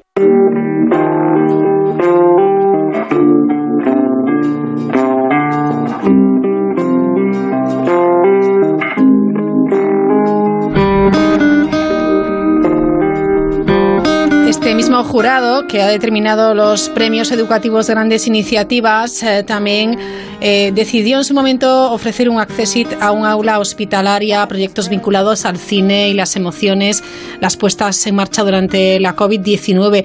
Entre otros, por ejemplo, las grandes iniciativas en valores, a aulas en la calle, las instalaciones artísticas para la sensibilización en valores y la participación de un grupo de profesores del IES Mediterráneo, del Federico Ballard y del Antonio Eugín Costa en la región de Murcia. También grandes iniciativas en inclusión educativa, aprendiendo a ser en un aula diferente, de una maestra del Hospital de Día Infanto Juvenil de Salud Mental en Zaragoza. Grandes iniciativas también de motivación y éxito, Lava Magic, la lavadora de las emociones, de una profe del Colegio Sagrado Corazón, eh, Anunciata de Valladolid, Megaprofes, eh, una idea iniciada por un grupo de profesores del Colegio Calasancio Hispalense de Montequinto Dos Hermanas en Sevilla y, por ejemplo, convivencia en el aula del proyecto Alcabir del IES Guadalquivir de Córdoba y objetivo 30 de Janeiro del Colegio Valle Inclán en Vigo.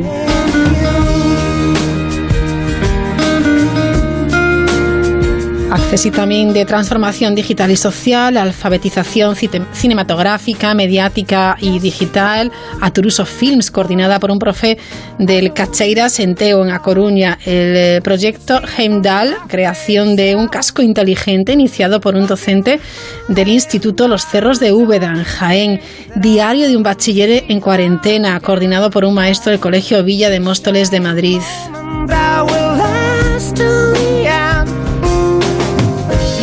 Grandes ideas, grandes iniciativas.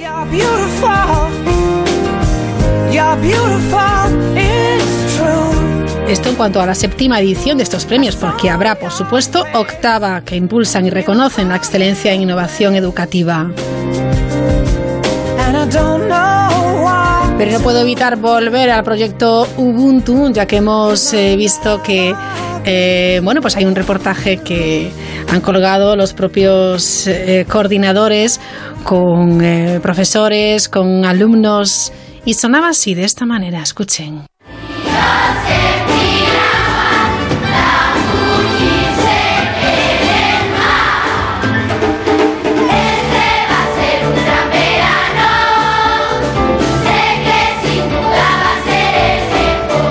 Son los niños de Ubuntu. de la clase de música, enfocarla a un proyecto mucho más grande, más global, en el que tienes una relación mucho más cercana y más bonita con los niños y sobre todo eso, pues otra manera de hacerles llegar la música que es participar en un concierto con tanto despliegue, con músicos, con solistas, una orquesta entera.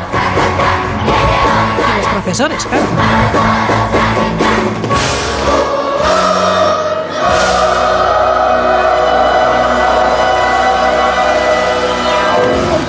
Dice Ubuntu, yo, yo soy porque nosotros somos, es muy importante que no tenemos que estar nosotros felices, sino tenemos que hacer feliz también al que está a nuestro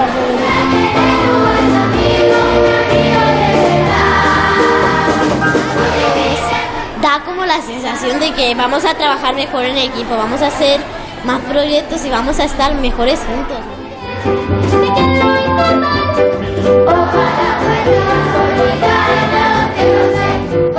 Eh, Ubuntu como, como concepto de soy porque, porque todos somos. Pues Ubuntu es una manera de expresar tus sentimientos, de estar contento, de bailar, de estar con amigos.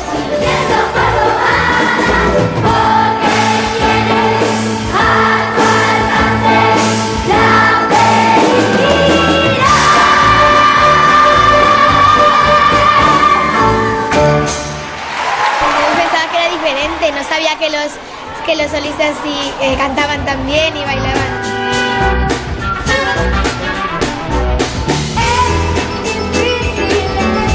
Bueno, es un reportaje que pueden ver eh, si buscan Proyecto Ubuntu en internet. Merece la pena porque es chulísimo con ese gran coro, muchísimos niños y niñas cantando con la orquesta, testimonios de los chavales y también de los profesores. Una, una maravilla que además, bueno, pues pueden quizás replicar en otros lugares y yo creo que vale la pena interesarse por este proyecto premiado en esas grandes iniciativas séptima edición. Empezamos a cantar, Nos ya me un poco raro. nos animamos todos muy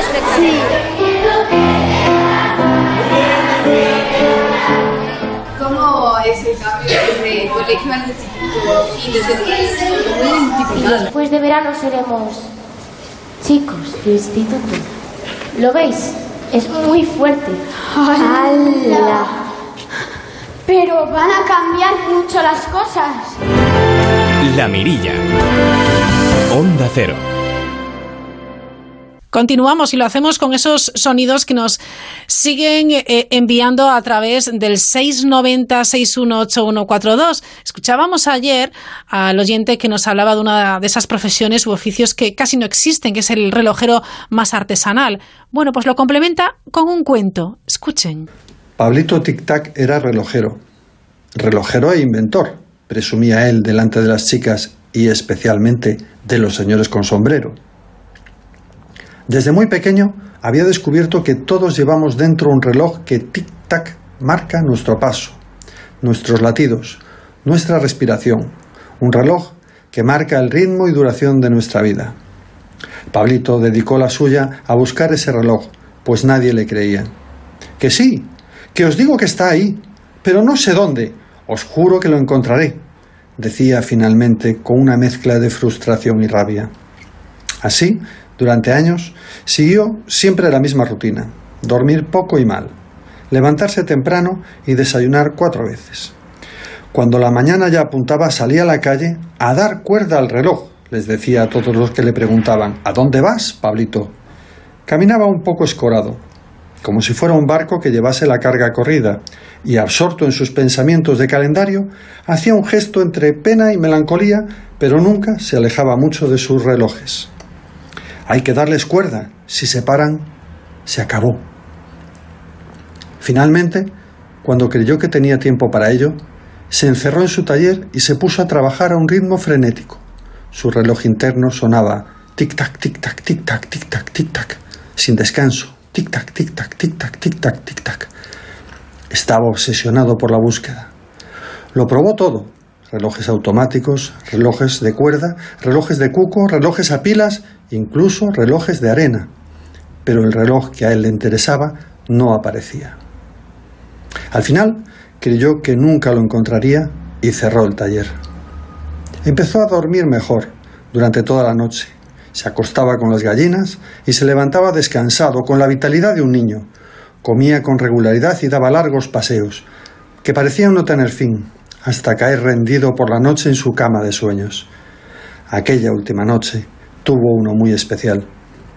Soñó que el reloj que estaba buscando era tan preciso y exacto que no hacía falta preocuparse por él, que tenía diferentes ritmos y que funcionaba incluso bajo el agua.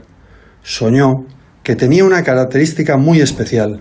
Marcaba años, meses, días e incluso minutos y segundos, pero no lo hacía hacia adelante, sino que era un reloj de cuenta atrás.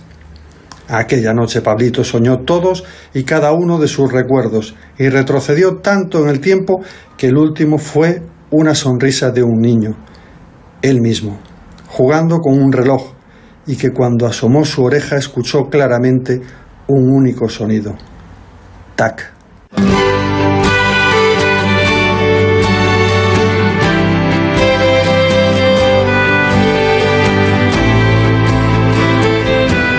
Textos que recogemos con mucho agrado aquí en la producción de La Mirilla, que pueden enviarnos a la mirilla onda o también sus audios al 690-618142. Nos vamos a Pamplona, más de 70 citas conforman la nueva programación de la Fundación Baluarte para nuevo curso 2021.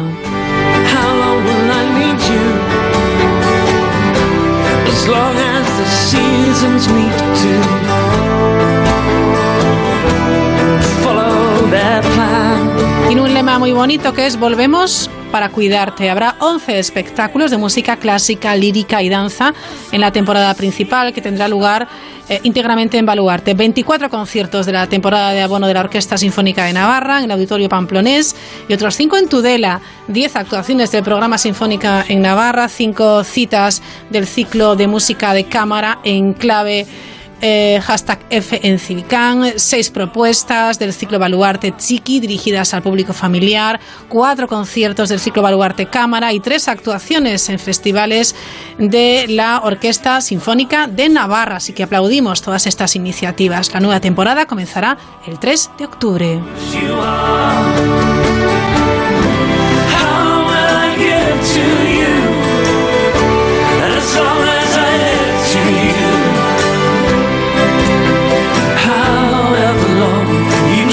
Les cuento también que el Instituto de Turismo de España continúa con las actuaciones para lograr poner en marcha el futuro parador nacional de Veruela. Estamos en Zaragoza. Lo último que ha solicitado la Diputación de Zaragoza es la cesión de un espacio para colocar una escalera alternativa de evacuación. Así que veremos, bueno, pues si sigue adelante ese parador nacional de Veruela.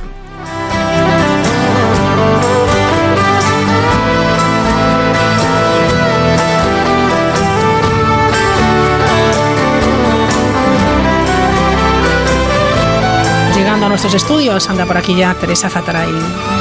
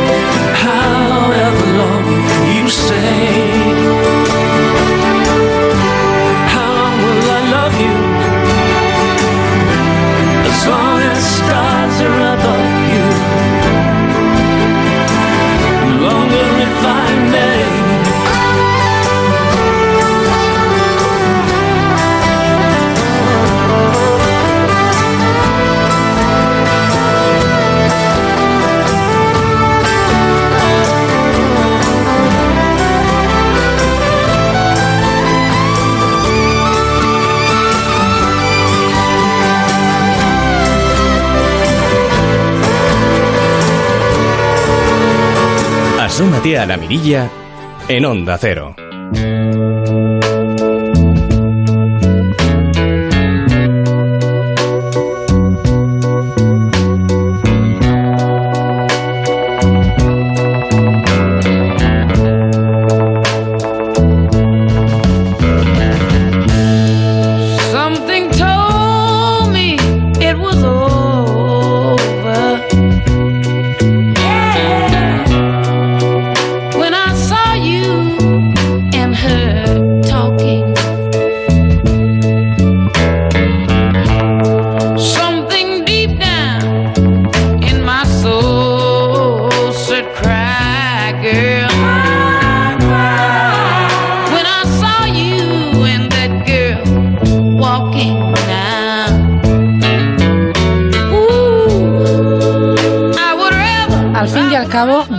Los derechos humanos universales? En los espacios pequeños, cerca de los hogares que no figuran en los mapas, son el mundo de cada individuo, su vecindario, el colegio, la fábrica o la oficina.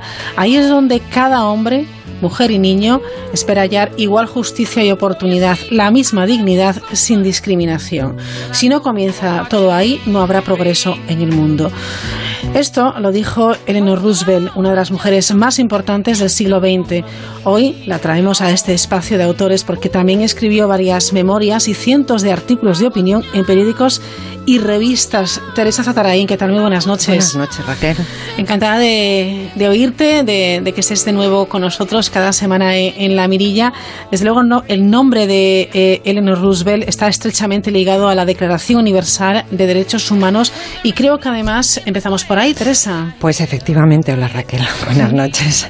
Eleanor Roosevelt fue artífice de esa Carta Magna del siglo XX, que es la Declaración Universal de Derechos Humanos, aprobada en 1948 tras dos años de intensas negociaciones entre países. Nacía para salvaguardar el futuro de la humanidad de los excesos y atrocidades cometidos en la Segunda Guerra Mundial, especialmente el Holocausto, uh -huh. y establecía para ello Raquel una serie de derechos que por su importancia fueron llamados universales. El derecho a la vida, a la libertad, a la seguridad, a la igualdad ante la ley, el derecho a la privacidad o a la libertad de movimiento y expresión. Y no solo eso, la Declaración Universal enumeraba también hechos no aceptables en una comunidad de naciones como la esclavitud, sí. la tortura, el tratamiento cruel e inhumano, la negación de nacionalidad o la persecución política. Fíjate, Raquel, qué trascendencia la de aquel documento entonces y ahora, porque si bien no obliga legalmente a su cumplimiento por parte de los países miembros, su contenido ha influido desde entonces en la redacción de leyes y tratados uh -huh. de todo el mundo y continúa siendo el principal sí. marco de referencia internacional en la materia. Probablemente, Raquel, muchos no sabíamos que detrás de este relevante hecho histórico este importante tratado está la figura de una mujer. En 1945, Harry Truman asumía la presidencia de los Estados Unidos en sustitución de Franklin Delano Roosevelt, fallecido a los tres meses de ganar sus cuartas presidenciales y después de 13 años en el poder. En ese tiempo, Eleanor, su mujer, se había distinguido como una primera dama atípica por independiente uh -huh. y activa. Tenía una personalidad magnética y mucha visión, así que fue un apoyo decisivo para su marido, además de una excelente asesora en su carrera política. Era Voz Populi la influencia de Eleanor Roosevelt en las decisiones de la Casa Blanca y su papel a lo largo de la guerra contribuyó decisivamente a una cuarta reelección consecutiva de Franklin Roosevelt, que era poco pronosticada. Sí. Así que Truman lo tuvo claro. Nadie como ella podría continuar los planes de paz internacional iniciados por su esposo. En 1946, Eleanor integró una reducida delegación de seis personas que participó en Londres uh -huh. en la primera reunión de Naciones Unidas. Quizás con cierto espíritu protector fue asignada por su país al llamado Comité 3, que estaba encargado de los derechos humanos. Pero fíjate qué paradoja que acabó enfrentándose a temas tan relevantes y espinosos como el estatus de refugiados y ello en una Europa de posguerra donde estos se contaban por millones. Entre 1946 y 1948, Eleanor Roosevelt, ya con 62 años, presidió dicha Comisión de Derechos Humanos y se vio implicada en continuos viajes internacionales y complejas negociaciones entre países de bloques opuestos. Más de una vez expresó la difícil posición, por ejemplo, de los rusos para bloquear el acuerdo. Bueno, pues ella siempre hizo un magnífico papel negociador. No solo se implicó en la redacción del documento, anteponiendo siempre la dignidad del hombre a todo lo demás, sino que su particular empeño desbloqueó el proceso en momentos de estancamiento, cuando la Asamblea General de Naciones Unidas, celebrada en París antes de las Navidades de 1946, ratificó por fin la declaración, hubo 48 votos a favor y solo 8 abstenciones, en un ovacionado discurso, Eleanor comparó el momento con la proclamación en 1789 de la Declaración Francesa de los Derechos del Hombre. Impresionante. Sí, fue su mayor hito político y según ella misma subrayó. Sin embargo, Raquel, estos detalles históricos a menudo quedan ocultos, olvidados. Si acaso se nos ha enseñado que Elena Roosevelt fue la mujer de un importante presidente norteamericano. Y pongamos la vista en nuestro país. En los años posteriores a la Segunda Guerra Mundial, España vivía la primera década de la dictadura, un periodo de cierre y aislamiento internacional en el que la información de fuera llegaba a cuentagotas cuando llegaba. Obviamente no estábamos en la escena internacional donde ocurrían cosas importantes. Eleanor Roosevelt además era mujer, era liberal y abiertamente contraria al franquismo. Su nombre, como el de tantas otras activistas internacionales, simplemente no trascendió. Pero hoy sabemos que ella es parte esencial de esa narrativa en femenino por la conquista de una vida plenamente activa y con derechos para cualquier ser humano y en especial para las mujeres que disfrutamos de esa libertad gracias a pioneras como ella. Desde luego que sí, Eleanor eh, Roosevelt un nombre relevante. Primero fue la mujer discreta de un demócrata con proyección política elegido gobernador de Nueva York. Luego se convirtió en esa esposa discreta pero con carisma del nuevo presidente de los Estados Unidos, pero muy pronto, muy pronto se alzó como baluarte, incluso motor de iniciativas decisivas para la recuperación de un país hundido entonces en la recesión de los años 30. ¿Cómo era? Pues verás, Raquel, mi conocimiento de Eleanor Roosevelt viene de la mano de otra mujer también muy interesante, la alemana Jela Lebmann. Dos perfiles semejantes y coetáneos que se conocen tras la Segunda Guerra Mundial a raíz de un viaje de Eleanor a la Alemania ocupada. Las dos conectan rápidamente y Eleanor brinda entonces un apoyo incondicional a los proyectos de Lesman eh, para rescatar a las mujeres y niños Sí. alemanes de un país en ruinas. En sus memorias, un puente de libros infantiles, Lepman cuenta, cuenta su primer encuentro de apenas 15 minutos, esos sí 15 minutos inolvidables con ella. Las dos intentamos dar sentido a un entorno doloroso, relata en su libro. Traté de explicar a la señora Roosevelt la compleja situación de la Alemania ocupada, ilustrando mi relato con ejemplos de la vida cotidiana, mientras ella me hacía preguntas que reflejaban su interés por la realidad. Tras aquel encuentro ya nunca fueron en vano mis peticiones de ayuda o consejo a la señora Roosevelt. Y efectivamente así fue porque Yela Lehman visitó a Eleanor solo unos meses después en sus oficinas de Washington, logrando el apoyo definitivo para la creación en Múnich de su famosa Biblioteca Internacional de la Juventud. ¿Cuál era su secreto? Lepman dice en sus memorias que Eleanor era un personaje casi mítico gracias a su humanidad, inteligencia y energía. Lo cierto es que fue una mujer avanzada para su tiempo y su posición que dejó atrás el cliché de primera dama gracias a un trabajo incansable en la Casa Blanca. De mente abierta y progresista, se preocupó sobremanera de los problemas sociales, bajó al terreno de la pobreza que en aquella gran depresión hacía estragos entre millones de personas.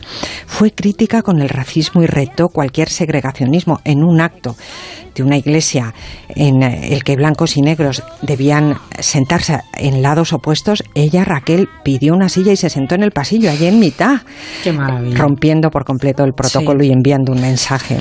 También defendió fervientemente la educación y el trabajo para las mujeres, muy importante, incluso las de elevada posición, algo que estaba muy mal visto entonces. Y para ello hizo de su vida un ejemplo de independencia y autonomía cercana, observadora y reflexiva, comprometida y sincera, siempre dispuesta a escuchar. Por eso, muy pronto su intuición superó el consejo de sus asesores y te aseguro que los tuvo muy importantes. Though I know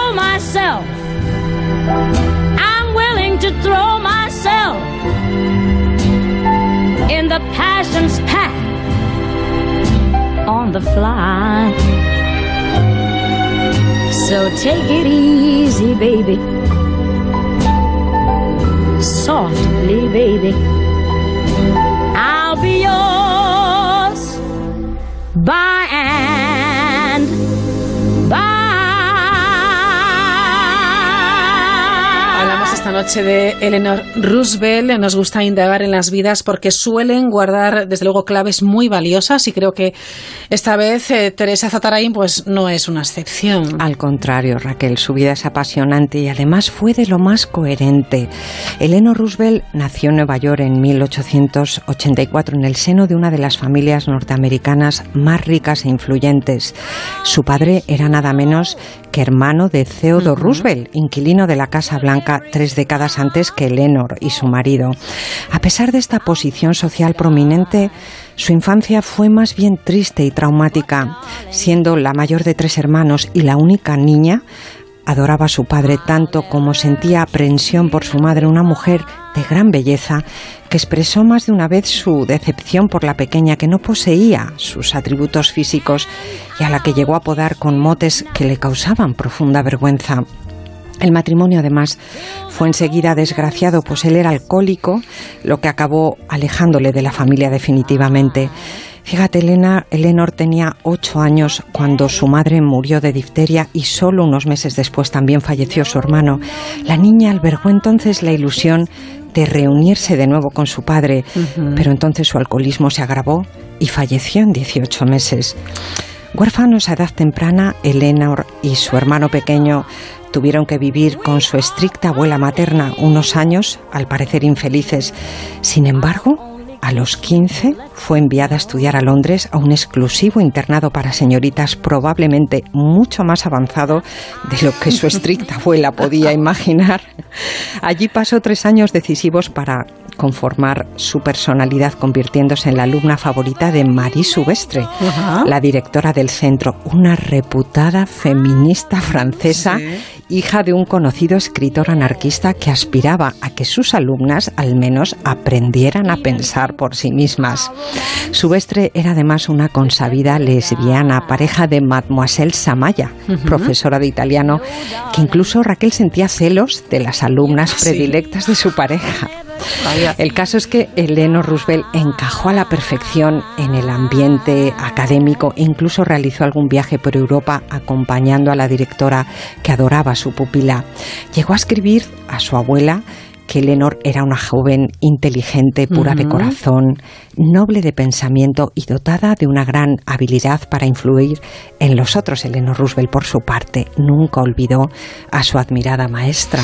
Efectivamente, una formación tan progresista en un colegio británico sin duda tuvo que abrir la mente de aquella noble señorita que al cumplir los, los 18 ya de vuelta en Nueva York se comprometió en matrimonio con un primo suyo, el segundo Roosevelt, llamado a ser presidente. La doble vida amorosa de él siempre fue bueno, pues reconocida, incluso admitida por los propios hijos del matrimonio. Lo que nadie imaginó jamás y causó desde luego gran convulsión es la historia de amor vivida entre la primera dama y su colaboradora y amiga Lorena Hickok. Cuéntanos más. Lucy Mercer. Y quiero empezar por este nombre, Ah. Amante de por vida de Franklin Delano Roosevelt. Fue contratada como secretaria personal de Lenor, que entonces tenía 30 años y cinco hijos Fíjate, pequeños, para organizar sus numerosos compromisos sociales porque su marido era por aquellos días secretario adjunto de la Marina. Durante cuatro años, Eleanor no se enteró del afer hasta que unas cartas comprometidas de Lucy Mercer halladas en la maleta de su esposo después de un viaje confirmaron la aventura. Eleanor sufrió profundamente la deslealtad de ambos e incluso propuso el divorcio, pero razones de conveniencia económicas y familiares les hicieron recapacitar. La madre de Franklin amenazó incluso con retirarle su apoyo económico, lo que habría significado el final de su prometedora carrera política. Hubo acuerdo, pero bajo dos premisas que impuso Eleanor. Él debía dejar de ver a su amante y la vida marital terminaba para siempre. No sabemos si esto último fue de cumplimiento exhaustivo, pero sí tenemos constancia, unos 12 años después, de una pareja perfectamente avenida haciendo su entrada en la Casa Blanca. Hay en la historia, Raquel, tantos ejemplos de gobernantes casados enredados con amantes que apenas nos sorprende. Aceptar el caso a la inversa, siendo nosotras las infieles, sigue costando un poco más. No digamos si el amor es entre dos lesbianas. Es esa doble moral permisiva con lo masculino y a veces incluso cerril con nuestra libertad. Y sin embargo, qué fácil es, Raquel, traspasar los prejuicios y comprender las relaciones humanas. Solo hace falta, claro está, mente abierta y voluntad.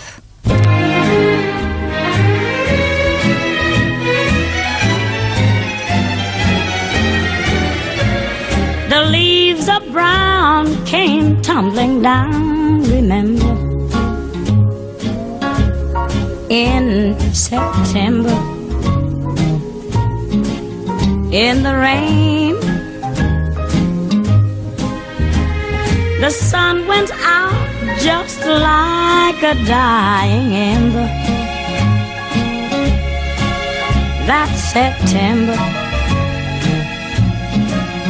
in the rain. Bueno, es un hecho, es un hecho que hoy sabemos. Eleanor Roosevelt y Lorena Hickok se amaron durante años. ¿Cómo nos cuesta aceptar la historia? Ya lo creo. Y vas a ver hasta qué punto, Raquel, porque la historia es tremenda. Hemos visto que los Roosevelt guardaban las apariencias sin tener vida marital. Pero para mí fueron inteligentes en cómo vivir su consenso, Sí, sí. Respetándose y ayudándose en el reto de gobierno, algo que a ambos les preocupaba por igual, eran de naturaleza política. Em, cuando en 1932 llegaron a la Casa Blanca por primera vez, Eleanor ya tenía una vida independiente, era profesora, escritora y activista política.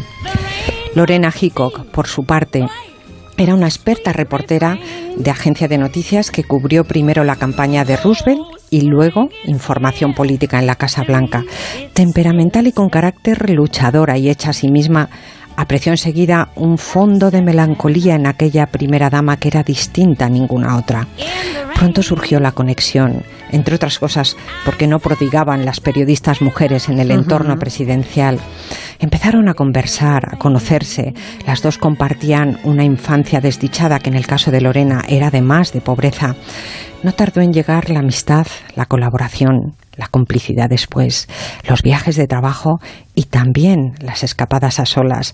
Compartieron ideales políticos, causas de justicia social y se complementaron a la perfección. Hickok ponía a Eleanor sobre la pista de cualquier desigualdad y Eleanor buscaba la solución.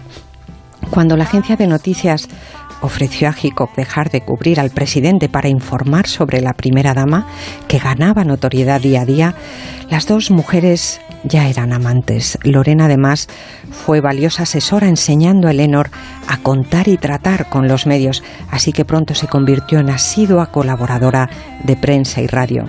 ¿Sabe Raquel cómo se ganó a la prensa femenina? A ver. Pues mira, año 1933, un año después de llegar a la Casa Blanca, Sí. la mujer del presidente va y convoca la primera conferencia de prensa semanal solo para mujeres. Es decir, para mujeres. estaba prohibida la presencia de hombres. Asistieron a aquel primer encuentro 35 reporteras. Algunas hasta tuvieron que sentarse en el suelo porque no estaba previsto ese aforo tan eh, grande. Eleanor avanzó que no habría información presidencial en sus encuentros, pero fíjate, su propia actividad creciente daba continuas primicias, con lo que las reporteras se hicieron imprescindibles en un momento de gran crisis Mm. económica en el que sus puestos peligraban seriamente. Hubo algún director de periódico cicatero que apenas dio seis meses a aquellas comparecencias. Pues se equivocó. Hubo 348, Raquel. Y no se interrumpieron nunca en 12 años de mandato Roosevelt, ni siquiera con la guerra. Obvio explicar la mano de Lorena Hickok detrás de esta iniciativa. Desde luego eran dos mujeres muy, muy astutas. Eh, me parece también entrañables eh, algunos ritos porque fue el suyo un amor siempre supeditado a las obligaciones familiares e institucionales de Eleanor.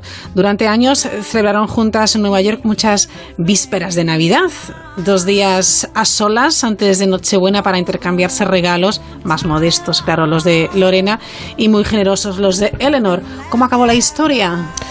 Pues la relación terminó naturalmente casi al cabo de una década. La cantidad ingente de compromisos en el caso de Lenor y los cambios de trabajo y destino también para Lorena fueron apagando la pasión, aunque la amistad perduró siempre.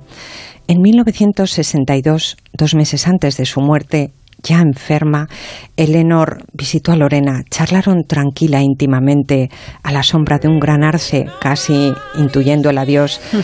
Tampoco entonces le pidió cuentas Eleanor de las más de 3.000 cartas, muchas de ellas de amor, que hubo entre las dos y que Lorena siempre custodió. Tras la muerte de Eleanor, pensando en la reputación de tan insigne figura, Lorena destruyó las más íntimas, pero por suerte para la posteridad debió de cambiar de opinión y finalmente donó el grueso de la correspondencia a la Biblioteca Roosevelt de Nueva York bajo una sola premisa, condición, que permaneciera cerrada hasta una década después de su muerte, lo que ocurrió en 1968, cinco años después de Lenor. Así que en 1978, una tal Doris Faber, periodista y biógrafa de moda, obtuvo permiso para acceder a la valiosa correspondencia. Quedó tan perpleja con lo que halló que su primera reacción fue pedir que lo enterraran de nuevo por unas cuantas décadas más. Presa de sus prejuicios, que eran en parte los de la época, Ya. culpó al Museo Roosevelt de haber convencido a Lorena Hickok para que entregara unas cartas que debían haber sido destruidas. Culpó incluso a la propia Hickok de buscar la fama póstuma. Pero su propia ambición y el saber que aquello saldría a la luz antes o después la llevó a publicar un libro dos años después titulado La vida de Lorena Hickok, amiga de E.R., el título que omite, mm, pues como ves, eh, el nombre de Lenor por unas anónimas iniciales ya da idea de la intención. Eh, fue un relato de negación de los hechos que además era tremendamente confuso. Después otras dos biografías de los Roosevelt admitieron el amor homosexual de Lenor, pero no fue hasta 2016 cuando la historiadora Susan Quinn, una reputada biógrafa, publicó su libro Eleanor y Hick, la aventura de amor que transformó a la primera dama. Leyendo la historia perfectamente documentada, se aprecia la pasión amorosa, sincera y generosa entre las dos mujeres. Las numerosas cartas que incluye tocan el corazón Raquel, que es para mí lo más poderoso de un buen recuerdo. Sin duda. Un regio mausoleo de mármol blanco se alza en medio del jardín de las rosas de Hyde Park, en el corazón de Nueva York. Es la tumba del matrimonio Roosevelt. Por lo visto, Eleanor también tuvo un funeral de Estado con presencia mm, nada menos que de tres presidentes: Kennedy, entonces en la Casa Blanca, Truman y Eisenhower. Increíble. Sí, fue, fue un grandísimo funeral, el de Leno Roosevelt, muy importante. Y en medio de un mar imponente de coronas de flores, esa noche, cuando todo el boato había pasado, una mujer se acercó con un pequeño ramo silvestre hecho de las flores preferidas por Eleanor. Y en los cinco años sucesivos, hasta poco antes de su muerte, Lorena Hickok depositó en la tumba de su amiga cada 11 de octubre, que era la fecha de su cumpleaños, una rosa amarilla. Cuando Lorena murió, por expresa voluntad suya, no hubo sequía, Raquel. En realidad, no hubo nadie. Las cenizas quedaron en un estante de la mortuoria durante dos décadas. Nadie las reclamó. Acabaron depositadas por ello en la zona anónima de un cementerio neoyorquino a varios kilómetros de la tumba regia de Lenor. Hasta que en mayo de 2000, 32 años después de su muerte, una feminista directora de compañía de teatro buscó la tumba anónima de Hico, organizó un pequeño homenaje y mandó inscribir una lápida que decía Lorena Hickok, reportera, autora, activista y amiga de Elena Roosevelt.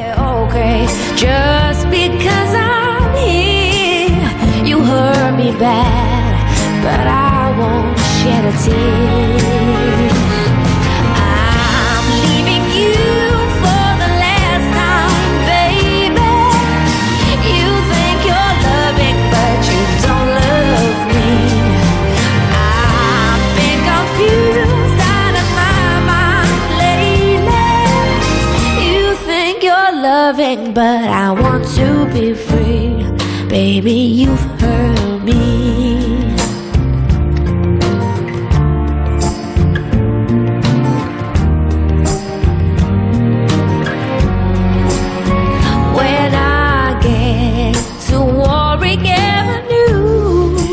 Roosevelt, vaya historia y que hemos conocido muy tarde lo que son las cosas, ¿no? Pues fíjate, muchos años después. Muchos años después. Unas y, cuantas décadas. Y sí. como antes de ayer prácticamente. Sí, sí. Impresionante, ¿eh? Pues sí, la verdad es que queda, queda, quedan páginas de la historia por levantar y remover, ¿eh? Estoy segura. Se Sí, escondían estas Se cosas. escondían, se contaban solamente desde una perspectiva, un punto de vista. Y aquí estamos, aquí está Teresa Zatarain para desenvolver la, la verdadera historia de, de muchas autoras, de muchas mujeres eh, importantes.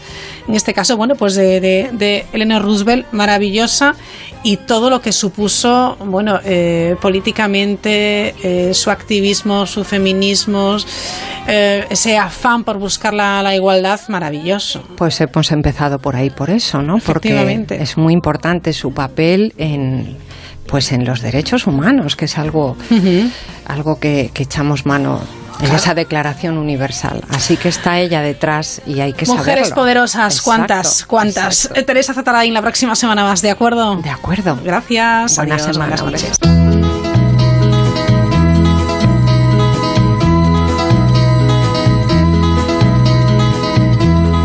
Everybody's talking at me. I don't hear words they're saying, only the echoes of my mind. People stop and stare. I can't see their faces, only the shadows of their eyes. Nos vamos, aquí termina la mirilla, termina la de hoy, que mañana volvemos a la misma hora, a las 9, las 8 en Canarias.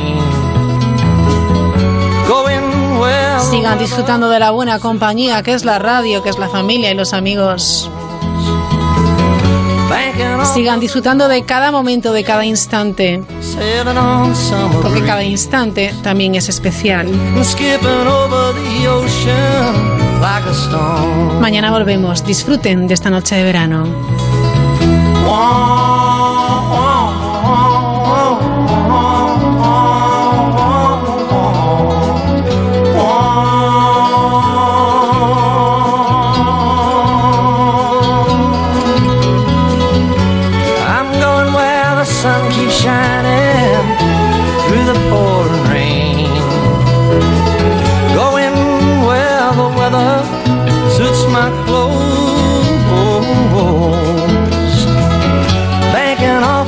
northeast winds, sailing on summer breeze, and skipping over the ocean like a stone.